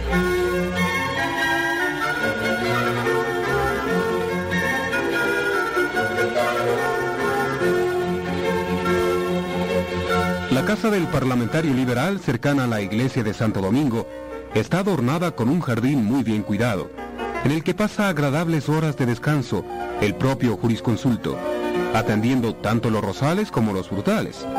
Un coro de pájaros siempre multicolores y cantarinos le obsequian con sus trinos. Después de un momento, las tres personas se encuentran conversando de los más variados temas. Siempre me digo, compadre, no volveré a tomar parte en este ridículo barullo que entre nosotros se llama política. ¿Cómo quisiera repetir como Fray Luis de León? Qué descansada vida la del que huye del mundanal ruido y sigue la escondida senda por donde han ido los pocos sabios que en el mundo han sido. Ha prometido no participar, pero lo ha hecho, doctor. Así es, amigo. Pero aún sin quererlo, de pronto me encuentro metido de nuevo en el laberinto de la política. Doscientas veces he tomado la resolución de no tomar parte en los asuntos políticos y otras tantas veces me he retractado. Pues eh, cuando juzgo que algo puedo hacer, no soy sordo a la voz del patriotismo. Algo parecido me pasa a mí también, compadre. Mi vocación sacerdotal, los trabajos misionales, la construcción de la basílica, ocupan íntegramente todas las horas de mis días. Pero la obligación patriótica de acudir por mi provincia al Congreso me hacen dejar todo y venir a Quito. Estaba interesado en saber cómo van sus contactos con la República de Chile.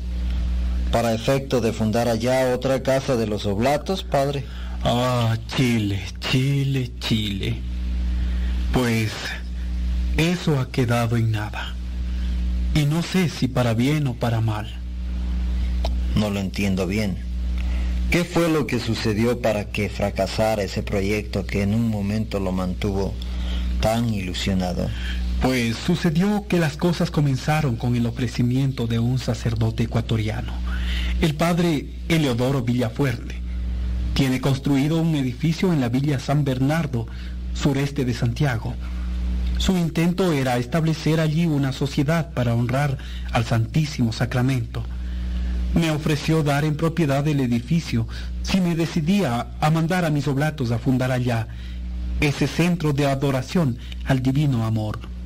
¿Y él se comprometía a hacer todos los trámites de sesión y la subsistencia para su congregación? Eh, sí, absolutamente todo. Además contaba con la aprobación del arzobispo de Santiago, Monseñor Casanova.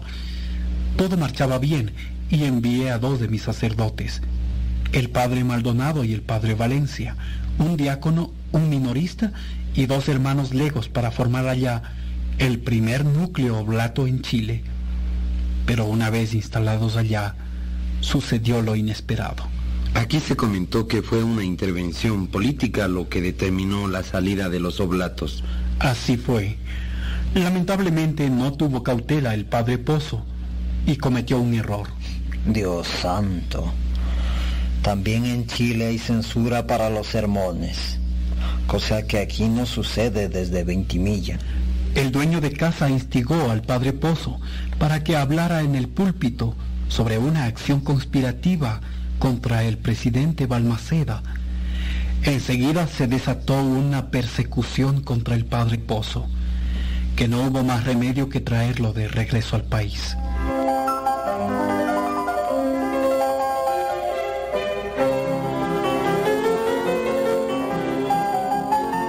Luego el padre Matovelle les cuenta que el patrocinador, padre Villafuerte, quiso que las reglas de los oblatos fueran cambiadas por otras de su propia creación.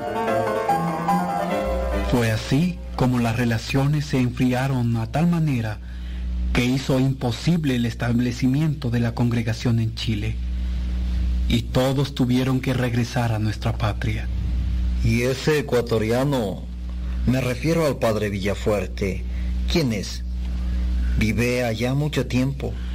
Es quiteño y fue desterrado por Veintimilla a Chile. Es autor de libros piadosos como La vida de la venerable Madre Mercedes Molina, fundadora de la Congregación de las Marianitas. Pero la cosa no termina allí. Con lo relativo a Chile, otro religioso estuvo interesado en que los oblatos se quedaran en Santiago. Así fue. El padre Jacinto Arriagada había construido un santuario en un extremo de Santiago, bajo la advocación de Nuestra Señora de Lourdes. Me pareció aceptable la oferta de que nos hiciéramos cargo de esa obra, pero esta vez fue el arzobispo Casanova quien puso dificultades, porque quería valerse de los doblatos para fundar una comunidad de sacerdotes chilenos, una comunidad propiamente dicha, y no una agrupación de clérigos en vida religiosa al servicio parroquial. Mm. Ahora comprendo. Eso era destruir el espíritu de una obra que tanto trabajo le ha costado a usted, compadre. Cuando vi el peligro, ordené que regresaran todos al Ecuador.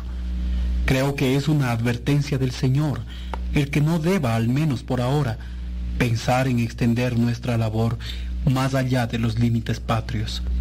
Los mandatos del Señor siempre son inescrutables. Nadie sabe, salvo los visionarios o videntes, lo que pasará un día. Allí tiene usted un caso cercano. El general Salazar estaba como candidato para la presidencia de la República y era el más fuerte opositor. Tiene que viajar a Guayaquil, donde la fiebre amarilla lo ataca y muere. Y otro caso muy cercano también. El expresidente Flores daba una interpretación muy personal a su política con el Vaticano. Para él, el catolicismo era él quien lo practicaba, no los obispos. Era más católico que ellos, más conocedor de las leyes de la iglesia que los obispos, más amigo del Papa que los obispos. En fin, él se creía unido a la barca de San Pedro mientras los obispos se hundían en el cisma.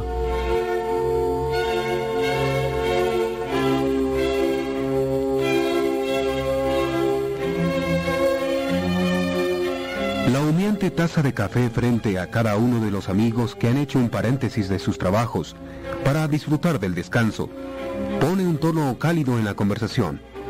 La historia personal como la del país es comentada entre ellos.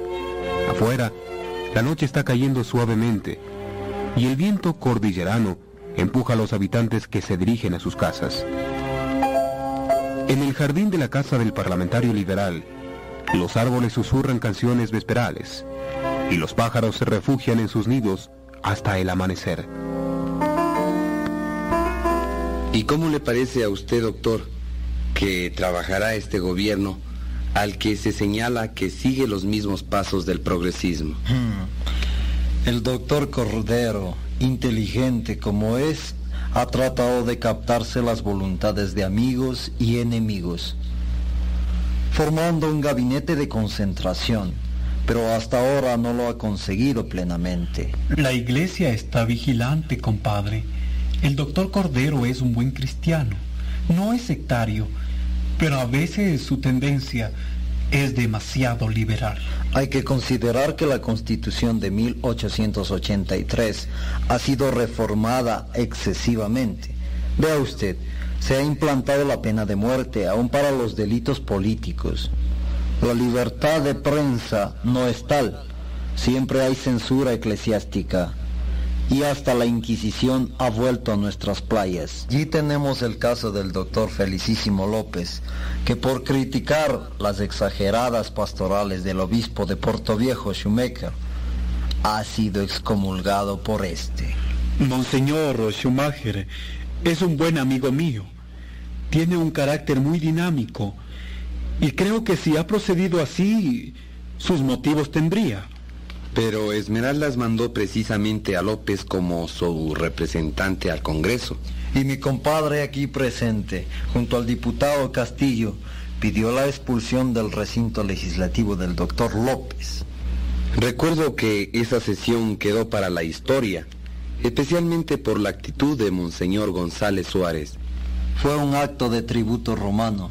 A pesar de que el repudio de sus coidearios, González Suárez se negó a dar su voto y abandonó la sesión como señal de reproche a lo que se trataba de hacer como la libertad individual. Y allí fue donde ardió Troya. Recuerdo también que esa prensa que usted, compadre, dice que está censurada, la prensa liberal, se lanzó contra los que votamos para que López no participara en el Congreso.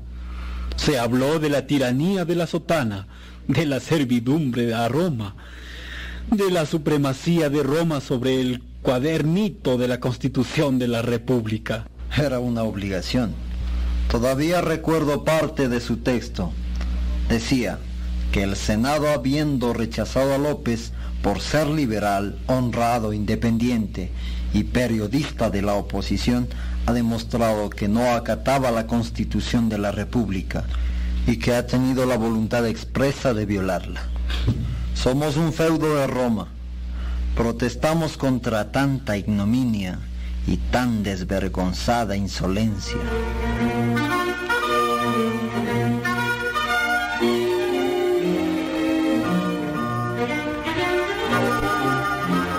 Los recuerdos de las violentas sesiones del Congreso al que habían acudido los dos parlamentarios volvían al presente en la voz de sus propios hacedores. Varias tazas de café han sido servidas durante la visita. Los ánimos se han acalorado a veces debido a las posiciones contrarias de los dos legisladores.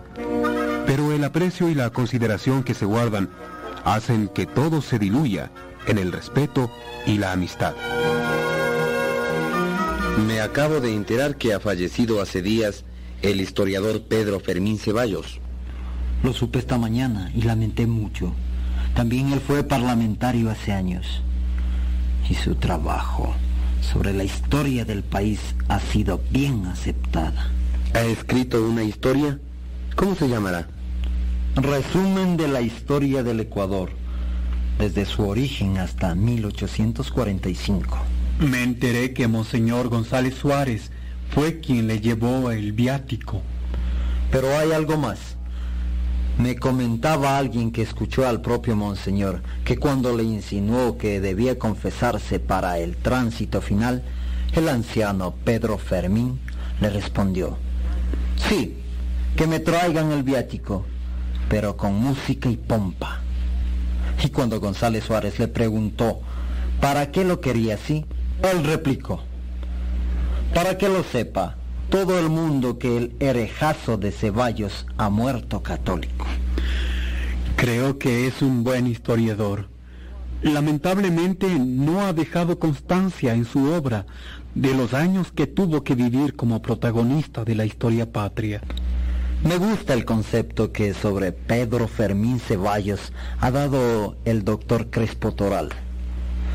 Ceballos poseyó como pocos la absoluta objetividad de la historia.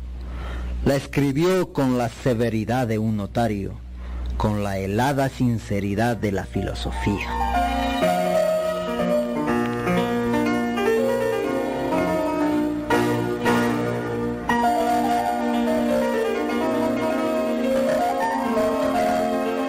Después de una semana más en Quito, el padre Matovelle regresó a Cuenca, acostumbrado ya al tránsito por los caminos de la patria. Esta vez le fue más placentero el viaje, aunque la ansiedad por llegar a su tierra y a su obra le hacían devorar las distancias con la imaginación. Nuevamente desfilaron ante sus ojos las ciudades serranas, los tambos, los hospedajes. Su mente iba embebida en problemas de gran trascendencia. La instalación y progreso de las Madres Oblatas, su más reciente creación. La comodidad y amplitud que deseaba para la casa de novicios. La atención a la parroquia de la Merced que tantas horas le quitaba a su sueño. Cuando ya se encontró instalado entre los suyos, se sintió nuevamente feliz. Oh, qué paz. Oh, qué tranquilidad se aspira aquí. El aire me parece más transparente. El paisaje, esta casa, el rostro de todos mis compañeros, más amable. Reverencia, tengo, tengo para usted una noticia terrible. ¿Ha pasado algo malo? ¿Qué es, Padre Corral? hace dos días falleció en Quito el arzobispo Monseñor Ordóñez. La noticia deja paralizado al padre Matovelle, mientras la angustiosa voz del padre Corral se va hundiendo en el llanto. El fundador de los oblatos se lleva las manos al pecho, como si un dolor repentino le hubiera acosado el corazón. Da unos pasos lentos, sin dirección fija, tratando de que su cerebro dilucide lo que ha sucedido con el amigo, a quien en meses pasados había dejado lleno de vida en la capital. Por su mente se suceden una gran cantidad de imágenes, en las cuales el ilustre fallecido toma forma tangible. Santo Dios, qué cosa más terrible ha sucedido. Ha muerto el amigo, el batallador por la fe. Ha quedado el rebaño sin su pastor. Reverencia, debe sentarse. Está usted muy pálido. Eh, no, no, no podría sentarme en este momento. Es mejor que vaya a la capilla a rezar. Hay mucho que rezar, más que por él, que fue un hombre justo, por nosotros que nos hemos quedado huérfanos de su afecto y de su palabra.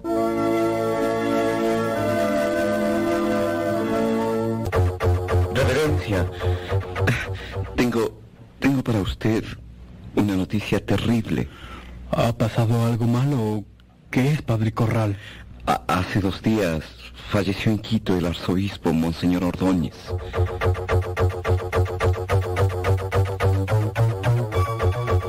La noticia ha dejado paralizado al padre Matovelle. Mientras la angustiosa voz del padre Corral se va hundiendo en el llanto, el fundador de los oblatos se lleva las manos al pecho, como si un dolor repentino le hubiera acosado el corazón. Da unos pasos lentos, sin dirección fija, tratando de que su cerebro dilucide lo que ha sucedido con el amigo a quien en meses pasados había dejado lleno de vida en la capital. Por su mente se suceden una gran cantidad de imágenes en las cuales el ilustre fallecido toma forma tangible. Santo Dios, qué cosa más terrible ha sucedido.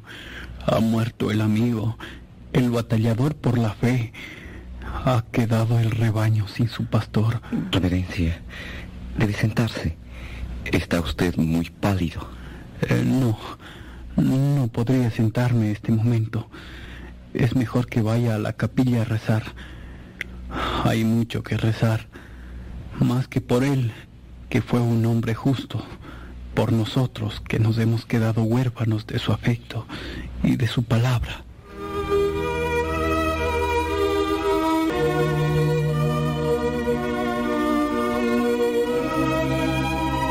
Monseñor Ordóñez había nacido en Cuenca en 1829.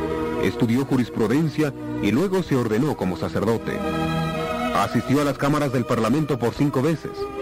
García Moreno apreciaba su talento y lo quiso para el arzobispado de Quito, pero la asamblea, llamada por el concordato, no consiguió la mayoría de votos necesarios.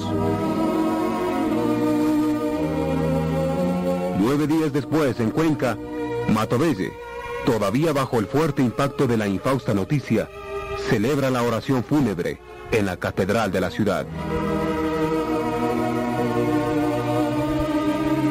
La vida de un hombre en este mundo es como la aparición fugitiva de un meteoro.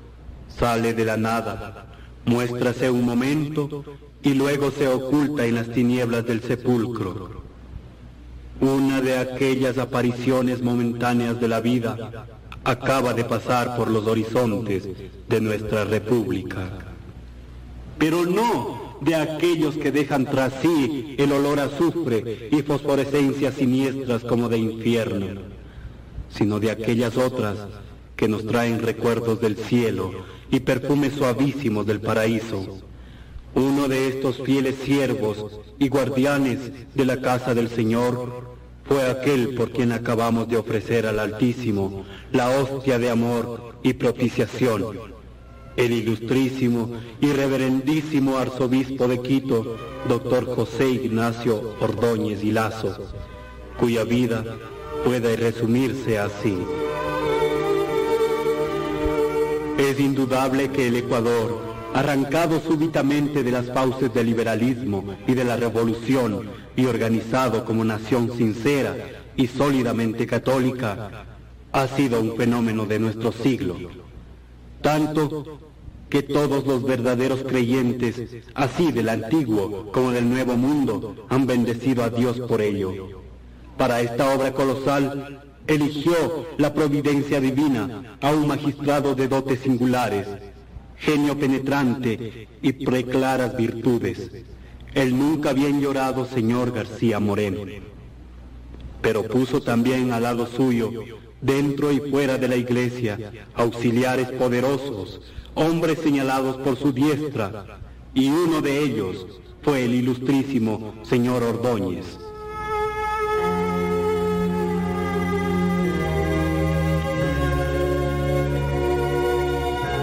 La muerte que lamentamos deja en la sociedad ecuatoriana un doloroso y gran vacío, pero tócale al clero y sobre todo al episcopado el llenarlo, teniendo siempre levantado en alto una nueva república, la bandera del Sagrado Corazón de Jesús. La vida en este mundo es un combate. Aquí y allá caen revueltos en la batalla ya el soldado oscuro, ya el ilustre general. Pero Dios no muere. No han de ser, pues, estériles lamentos, sino un ardiente y nuevo entusiasmo por el bien, lo que ha de producir en nosotros el ejemplo de aquellos de nuestros conciudadanos que parten de esta vida llevándose un nombre justamente distinguido. El episcopado y el clero del Ecuador continuando la obra de su último arzobispo, han de trabajar infatigables por mantener incólume y extender más y más el reinado divino del Sagrado Corazón. De este modo, la Iglesia ecuatoriana será en medio del mundo católico como el ángel del Apocalipsis que atraviesa por la mitad del cielo, llevando en sus manos el Evangelio eterno para predicarle a los moradores de la tierra a todas las naciones y tribus, y lenguas y pueblos, diciendo a grandes voces, temed al Señor y dadle la honra que le es debida, porque venida es la hora de su gloria.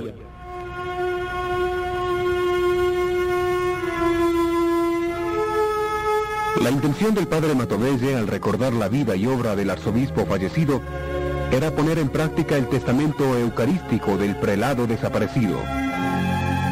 La idea escuchada en la catedral por varios prestantes cuencanos se desarrolló en algunas mentes y por eso, cuando Matovella regresó a su convento, recibió poco después la visita de algunos ilustres conservadores, entre los que estaban Miguel Moreno, Honorato Vázquez y Santiago Carrasco. Reverencia, nos ha impresionado mucho su sermón fúnebre y queremos colaborar con su intención de construir el templo del Santo Cenáculo. Les felicito por haber acogido el pensamiento del arzobispo Ordóñez, señores. Él pensaba establecer la adoración perpetua y diurna y nocturna del Santísimo Sacramento. No será posible, me decía, que lo mismo que pienso para Quito se hiciese en Cuenca y Guayaquil, como obra de reparación de los ultrajes a la Eucaristía. Estamos conscientes de lo que ello representa, Padre, y quisiéramos que usted nos dirija en una campaña en toda la provincia para llevar a feliz término esa piadosa y necesaria idea.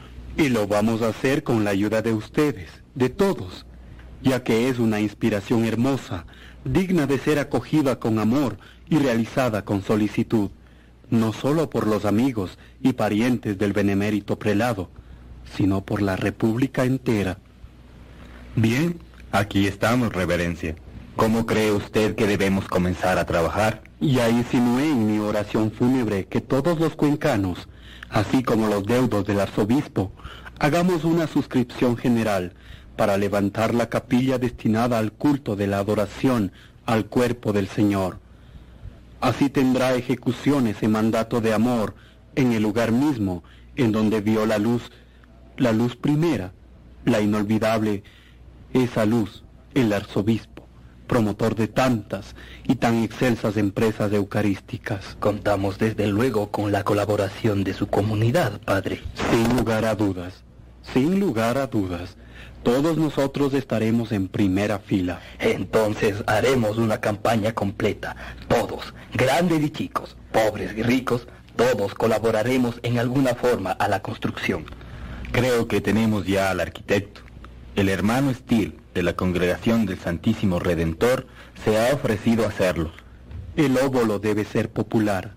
Cada familia entregará el dinero que pueda para financiar la obra ya que es tan difícil y aún lejana la construcción de la Basílica del Voto Nacional en Quito. Aquí en Cuenca levantaremos nosotros la capilla del Santo Cenáculo, dando ejemplo al país de nuestra piedad y fe. Deberemos tener también publicaciones que informen al público de la forma como trabajaremos, mm, que incentive a todos a la colaboración. Creo que quien debe presidir esta organización Debe ser usted, doctor Moreno. Estaba pensando que sería una designación acertada nombrarte a ti, querido Miguel. Acepto el reto, siempre que en ningún momento me falte el apoyo de ustedes, señores. Entonces, manos a la obra. Los doblatos saldremos a las ciudades y pueblos a pedir las limosnas, al acarreo de piedras para los cimientos. Igualmente, haremos mingas para el transporte de ladrillos y madera, y hasta creo que podremos, a pesar de nuestra pobreza, consignar unos tres mil sucres. Mañana vendrá el hermano arquitecto para que usted le dé las ideas, para que él conciba el diseño de la capilla, el estilo, la forma. Queremos que usted lo supervigile todo. Muy bien, señores. Dios nos bendice. Nos ha colocado en el surco para iniciar la siembra. Mañana esperaré al hermano Estil para ponerme de acuerdo con él.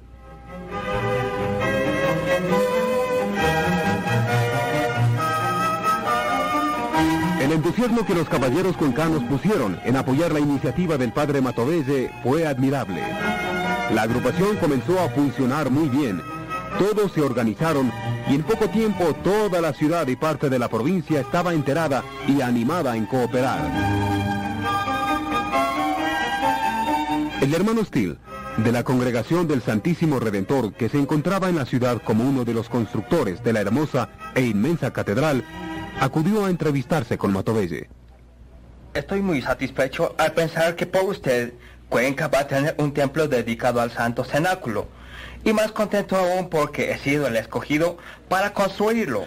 Su nombre fue unánimemente señalado como el más apropiado para el trabajo, hermano. Creo que podemos entendernos y coordinar las acciones.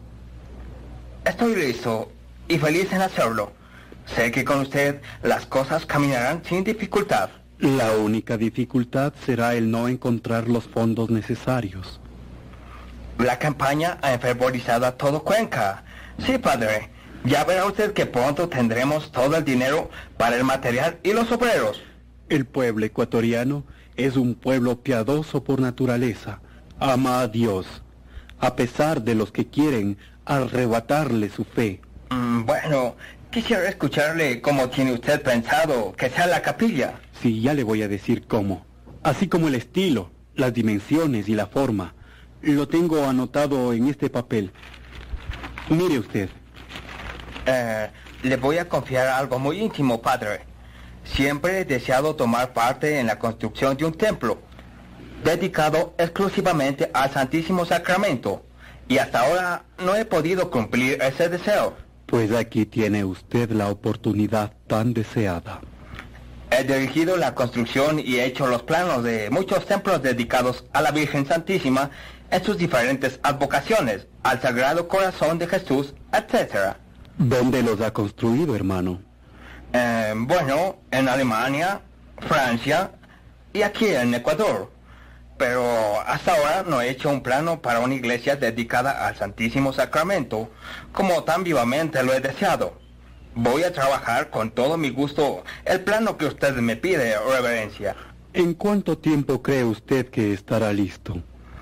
No lo sé con exactitud, pero le digo que ese templo del Santo Cenáculo será pronto, muy pronto. Si no lo dudo de usted, será pronto. Me agrada y emociona escucharlo.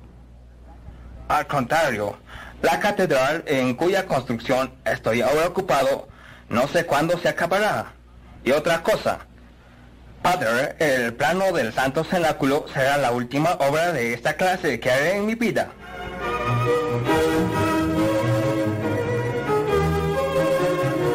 Los trabajos siguieron y la recolección del dinero dio muy buenos resultados.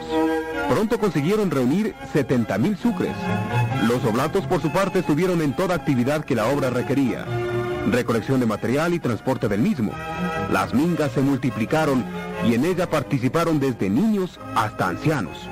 No había casi una sola casa de Cuenca que en algún momento no hubiera entregado su colaboración.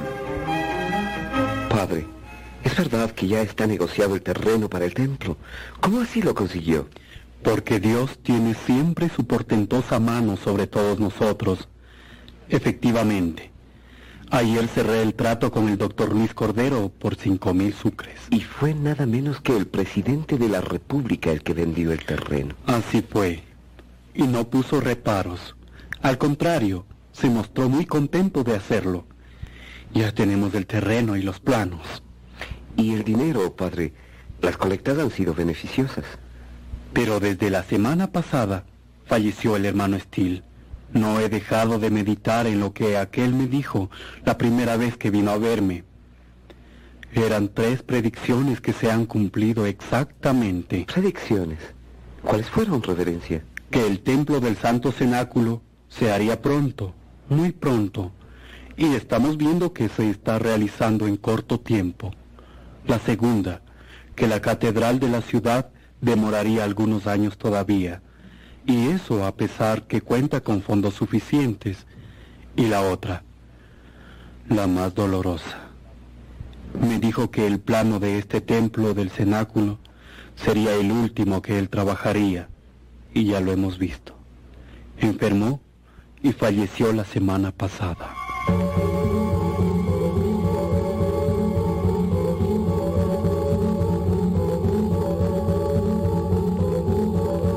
La conversación fue interrumpida por la visita de una señora que insistió en hablar con el padre Matovelle, ya que tenía que contarle algo muy importante.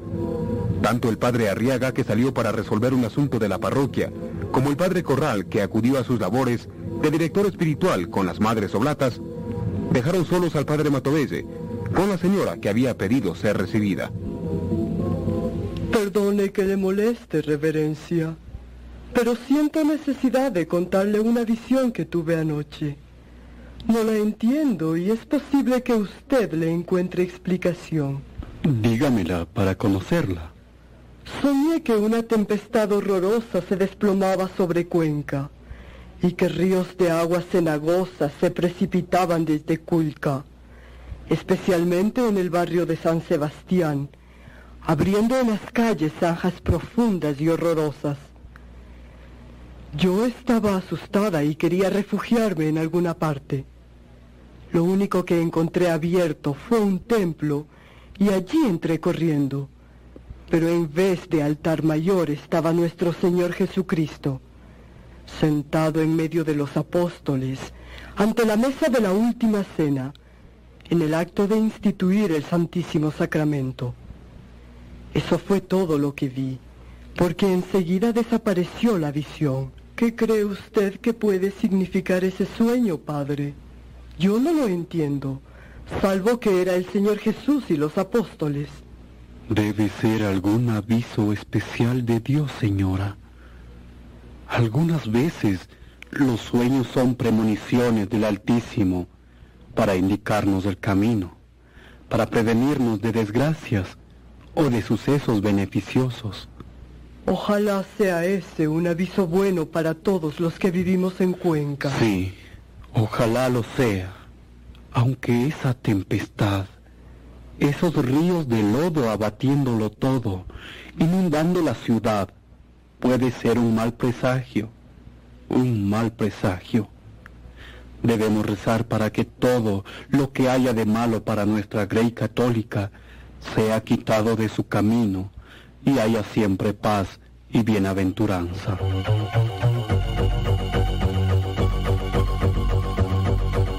Esa visión que tuviera entonces aquella señora piadosa, la recordaría años más tarde el padre Matovelle, cuando Eloy el Faro atacara Cuenca.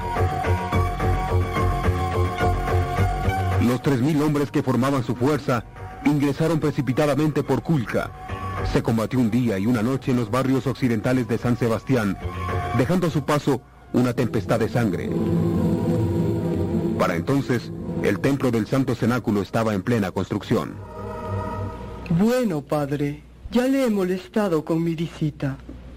Pero antes de irme, quisiera saber qué fecha es la escogida para la colocación de la primera piedra del templo. Ya está elegida. Será el día de Corpus Christi, el 24 de mayo. Las ceremonias de ese día guardaron un esplendor emotivo como sencillo. Después de la procesión por las calles de la ciudad con la concurrencia de numeroso pueblo, comunidades religiosas, cabildo de la catedral y personeros municipales, alumnos de colegios y congregaciones piadosas, el padre Matovelle se dirigió al público. La carne divina de Jesús es para las naciones instrumento, canal y fuente de todas las gracias. Mi carne es el pan que yo daré para la vida del mundo. He aquí por qué la Sagrada Eucaristía, que es el sacramento del cuerpo adorable del Señor, es la reina del mundo. Suyo es el imperio sobre todas las naciones. Suyo el principado sobre todos los reyes. Resulta que aquí, en el templo que vamos a consagrar, hallándose especialmente dedicado al Santísimo Sacramento, va a ser, por el mismo hecho, un trono de honor y de gloria para la hostia divinísima y un manantial de gracias y bendiciones para Cuenca.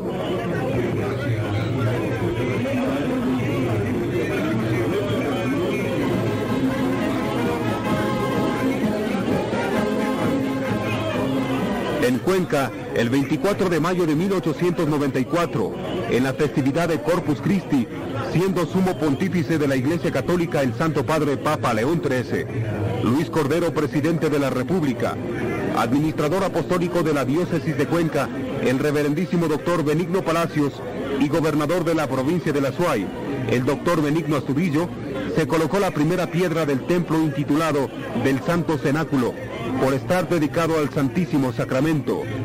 Las ceremonias se celebraron con toda solemnidad y conforme a lo prescrito en el ritual romano. Mientras en Cuenca los oblatos eran el motor de construcciones magníficas dedicadas al culto y también del mantenimiento del espíritu religioso entre numerosas congregaciones piadosas de hombres y mujeres. En el país, las cosas iban cambiando de manera bastante perceptible y en cierta forma inquietante.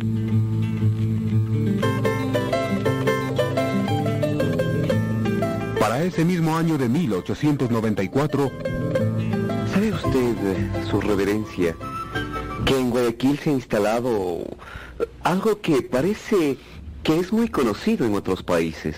Un juego de suerte al que llaman lotería. ¿Lotería? ¿Y cómo funciona? No lo sé bien, pero me explicaban que se venden números y que al sortear semanalmente se obtiene premios, si es que coincide el número que sale con el que uno ha comprado. Vaya, y serán muchos miles de sucres los que se entregan. Creo que sí, hasta mil sucres parece. La lotería la va a administrar la Junta de Beneficencia de Guayaquil. Me enteré que ya en Cuenca va a haber una fábrica de fósforos. Dicen que va a dar trabajo a muchos obreros y que dentro de poco Va a ser fácil conseguir cajitas de fósforos a pocos centavos. Ah, este año ha sido lleno de novedades. Con decirle que hasta luz eléctrica van a instalar en... ¿En Cuenca? No, no, en Guayaquil, Quito, Latacunga, Ambato, Riobamba y, y Loja. Hasta en Loja. Y no en Cuenca. Ah, qué injusticia. Ojalá pronto tengamos aquí también el beneficio de la luz eléctrica. Menos mal que estamos aquí. Venga, padre. Hay que proceder con prontitud y cautela. ¿Qué ha pasado, reverencia? Algo muy grave. Y va a traer muchas consecuencias impredecibles. Tengo noticias de que en Quito y Guayaquil hay manifestaciones contra el gobierno y hasta se dice que el doctor Cordero tendrá que renunciar a su puesto. ¿Renunciar? Pero, ¿qué ha sucedido en el gobierno? Las noticias todavía no son muy claras ni completas, pero hay una cosa cierta. Se ha producido un negociado con la bandera nacional. ¿Negociado? Pero padre, no entiendo nada. Todo el país está enterándose recién. Pero Chile vendió al Japón, que está en guerra con China, un barco llamado Esmeralda. Como Chile no había podido hacerlo sin comprometer su neutralidad, se valió del Ecuador para que la nave viajara bajo nuestra bandera. Santo Dios, eso es traición a la patria. Eso es lo mismo que repiten todos.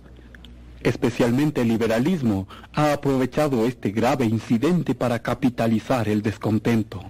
En Quito, la muchedumbre pasa gritando frente al Palacio de Gobierno, Presidente, ¿qué has hecho con la bandera? Santo Dios, la situación es sumamente grave entonces. Demasiado. Los datos los iremos teniendo en los días siguientes, pero parece que el gobierno está condenado a caer. Y lo que tanto temíamos sucederá. El liberalismo tomará el poder y Alfaro irá a la presidencia. Que Dios nos proteja. Hemos presentado El Heraldo de Dios.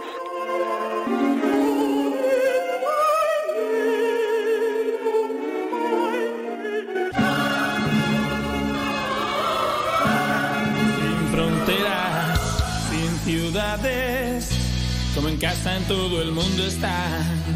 Sin historias, sin montajes, animar al pusilánime se va. Saben de seguridad, cada día se empeñan en confiar.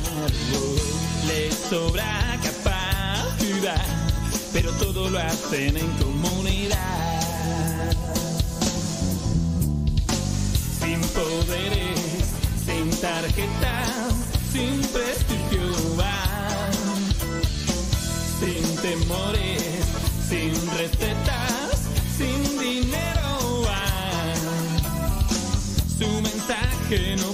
con los tiempos, todos lo llevamos dentro. Su palabra no aflige a quien la oye, más bien libera a quien la coge. Y aunque algún día suban a un escenario, no olvidan a nadie abajo.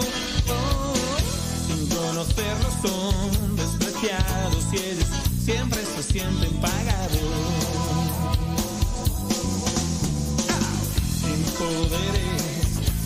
sin tarjetas, sin prestigios van. Sin temores, sin recetas, sin dinero van. Hay quienes son que van.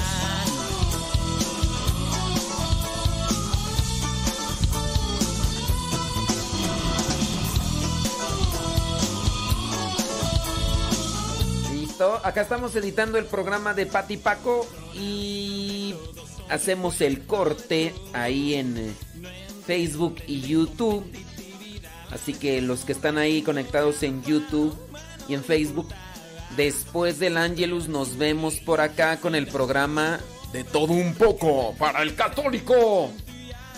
Y ahorita pues comienza el programa Lo que Dios ha unido con Pati Paco. Nunca alcanza a explicar el mal que ven su actuar.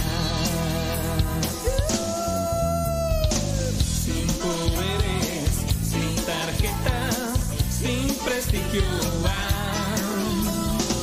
Sin temores, sin recetas, sin dinero van. ¿Quiénes son que van sin poderes, sin tarjetas?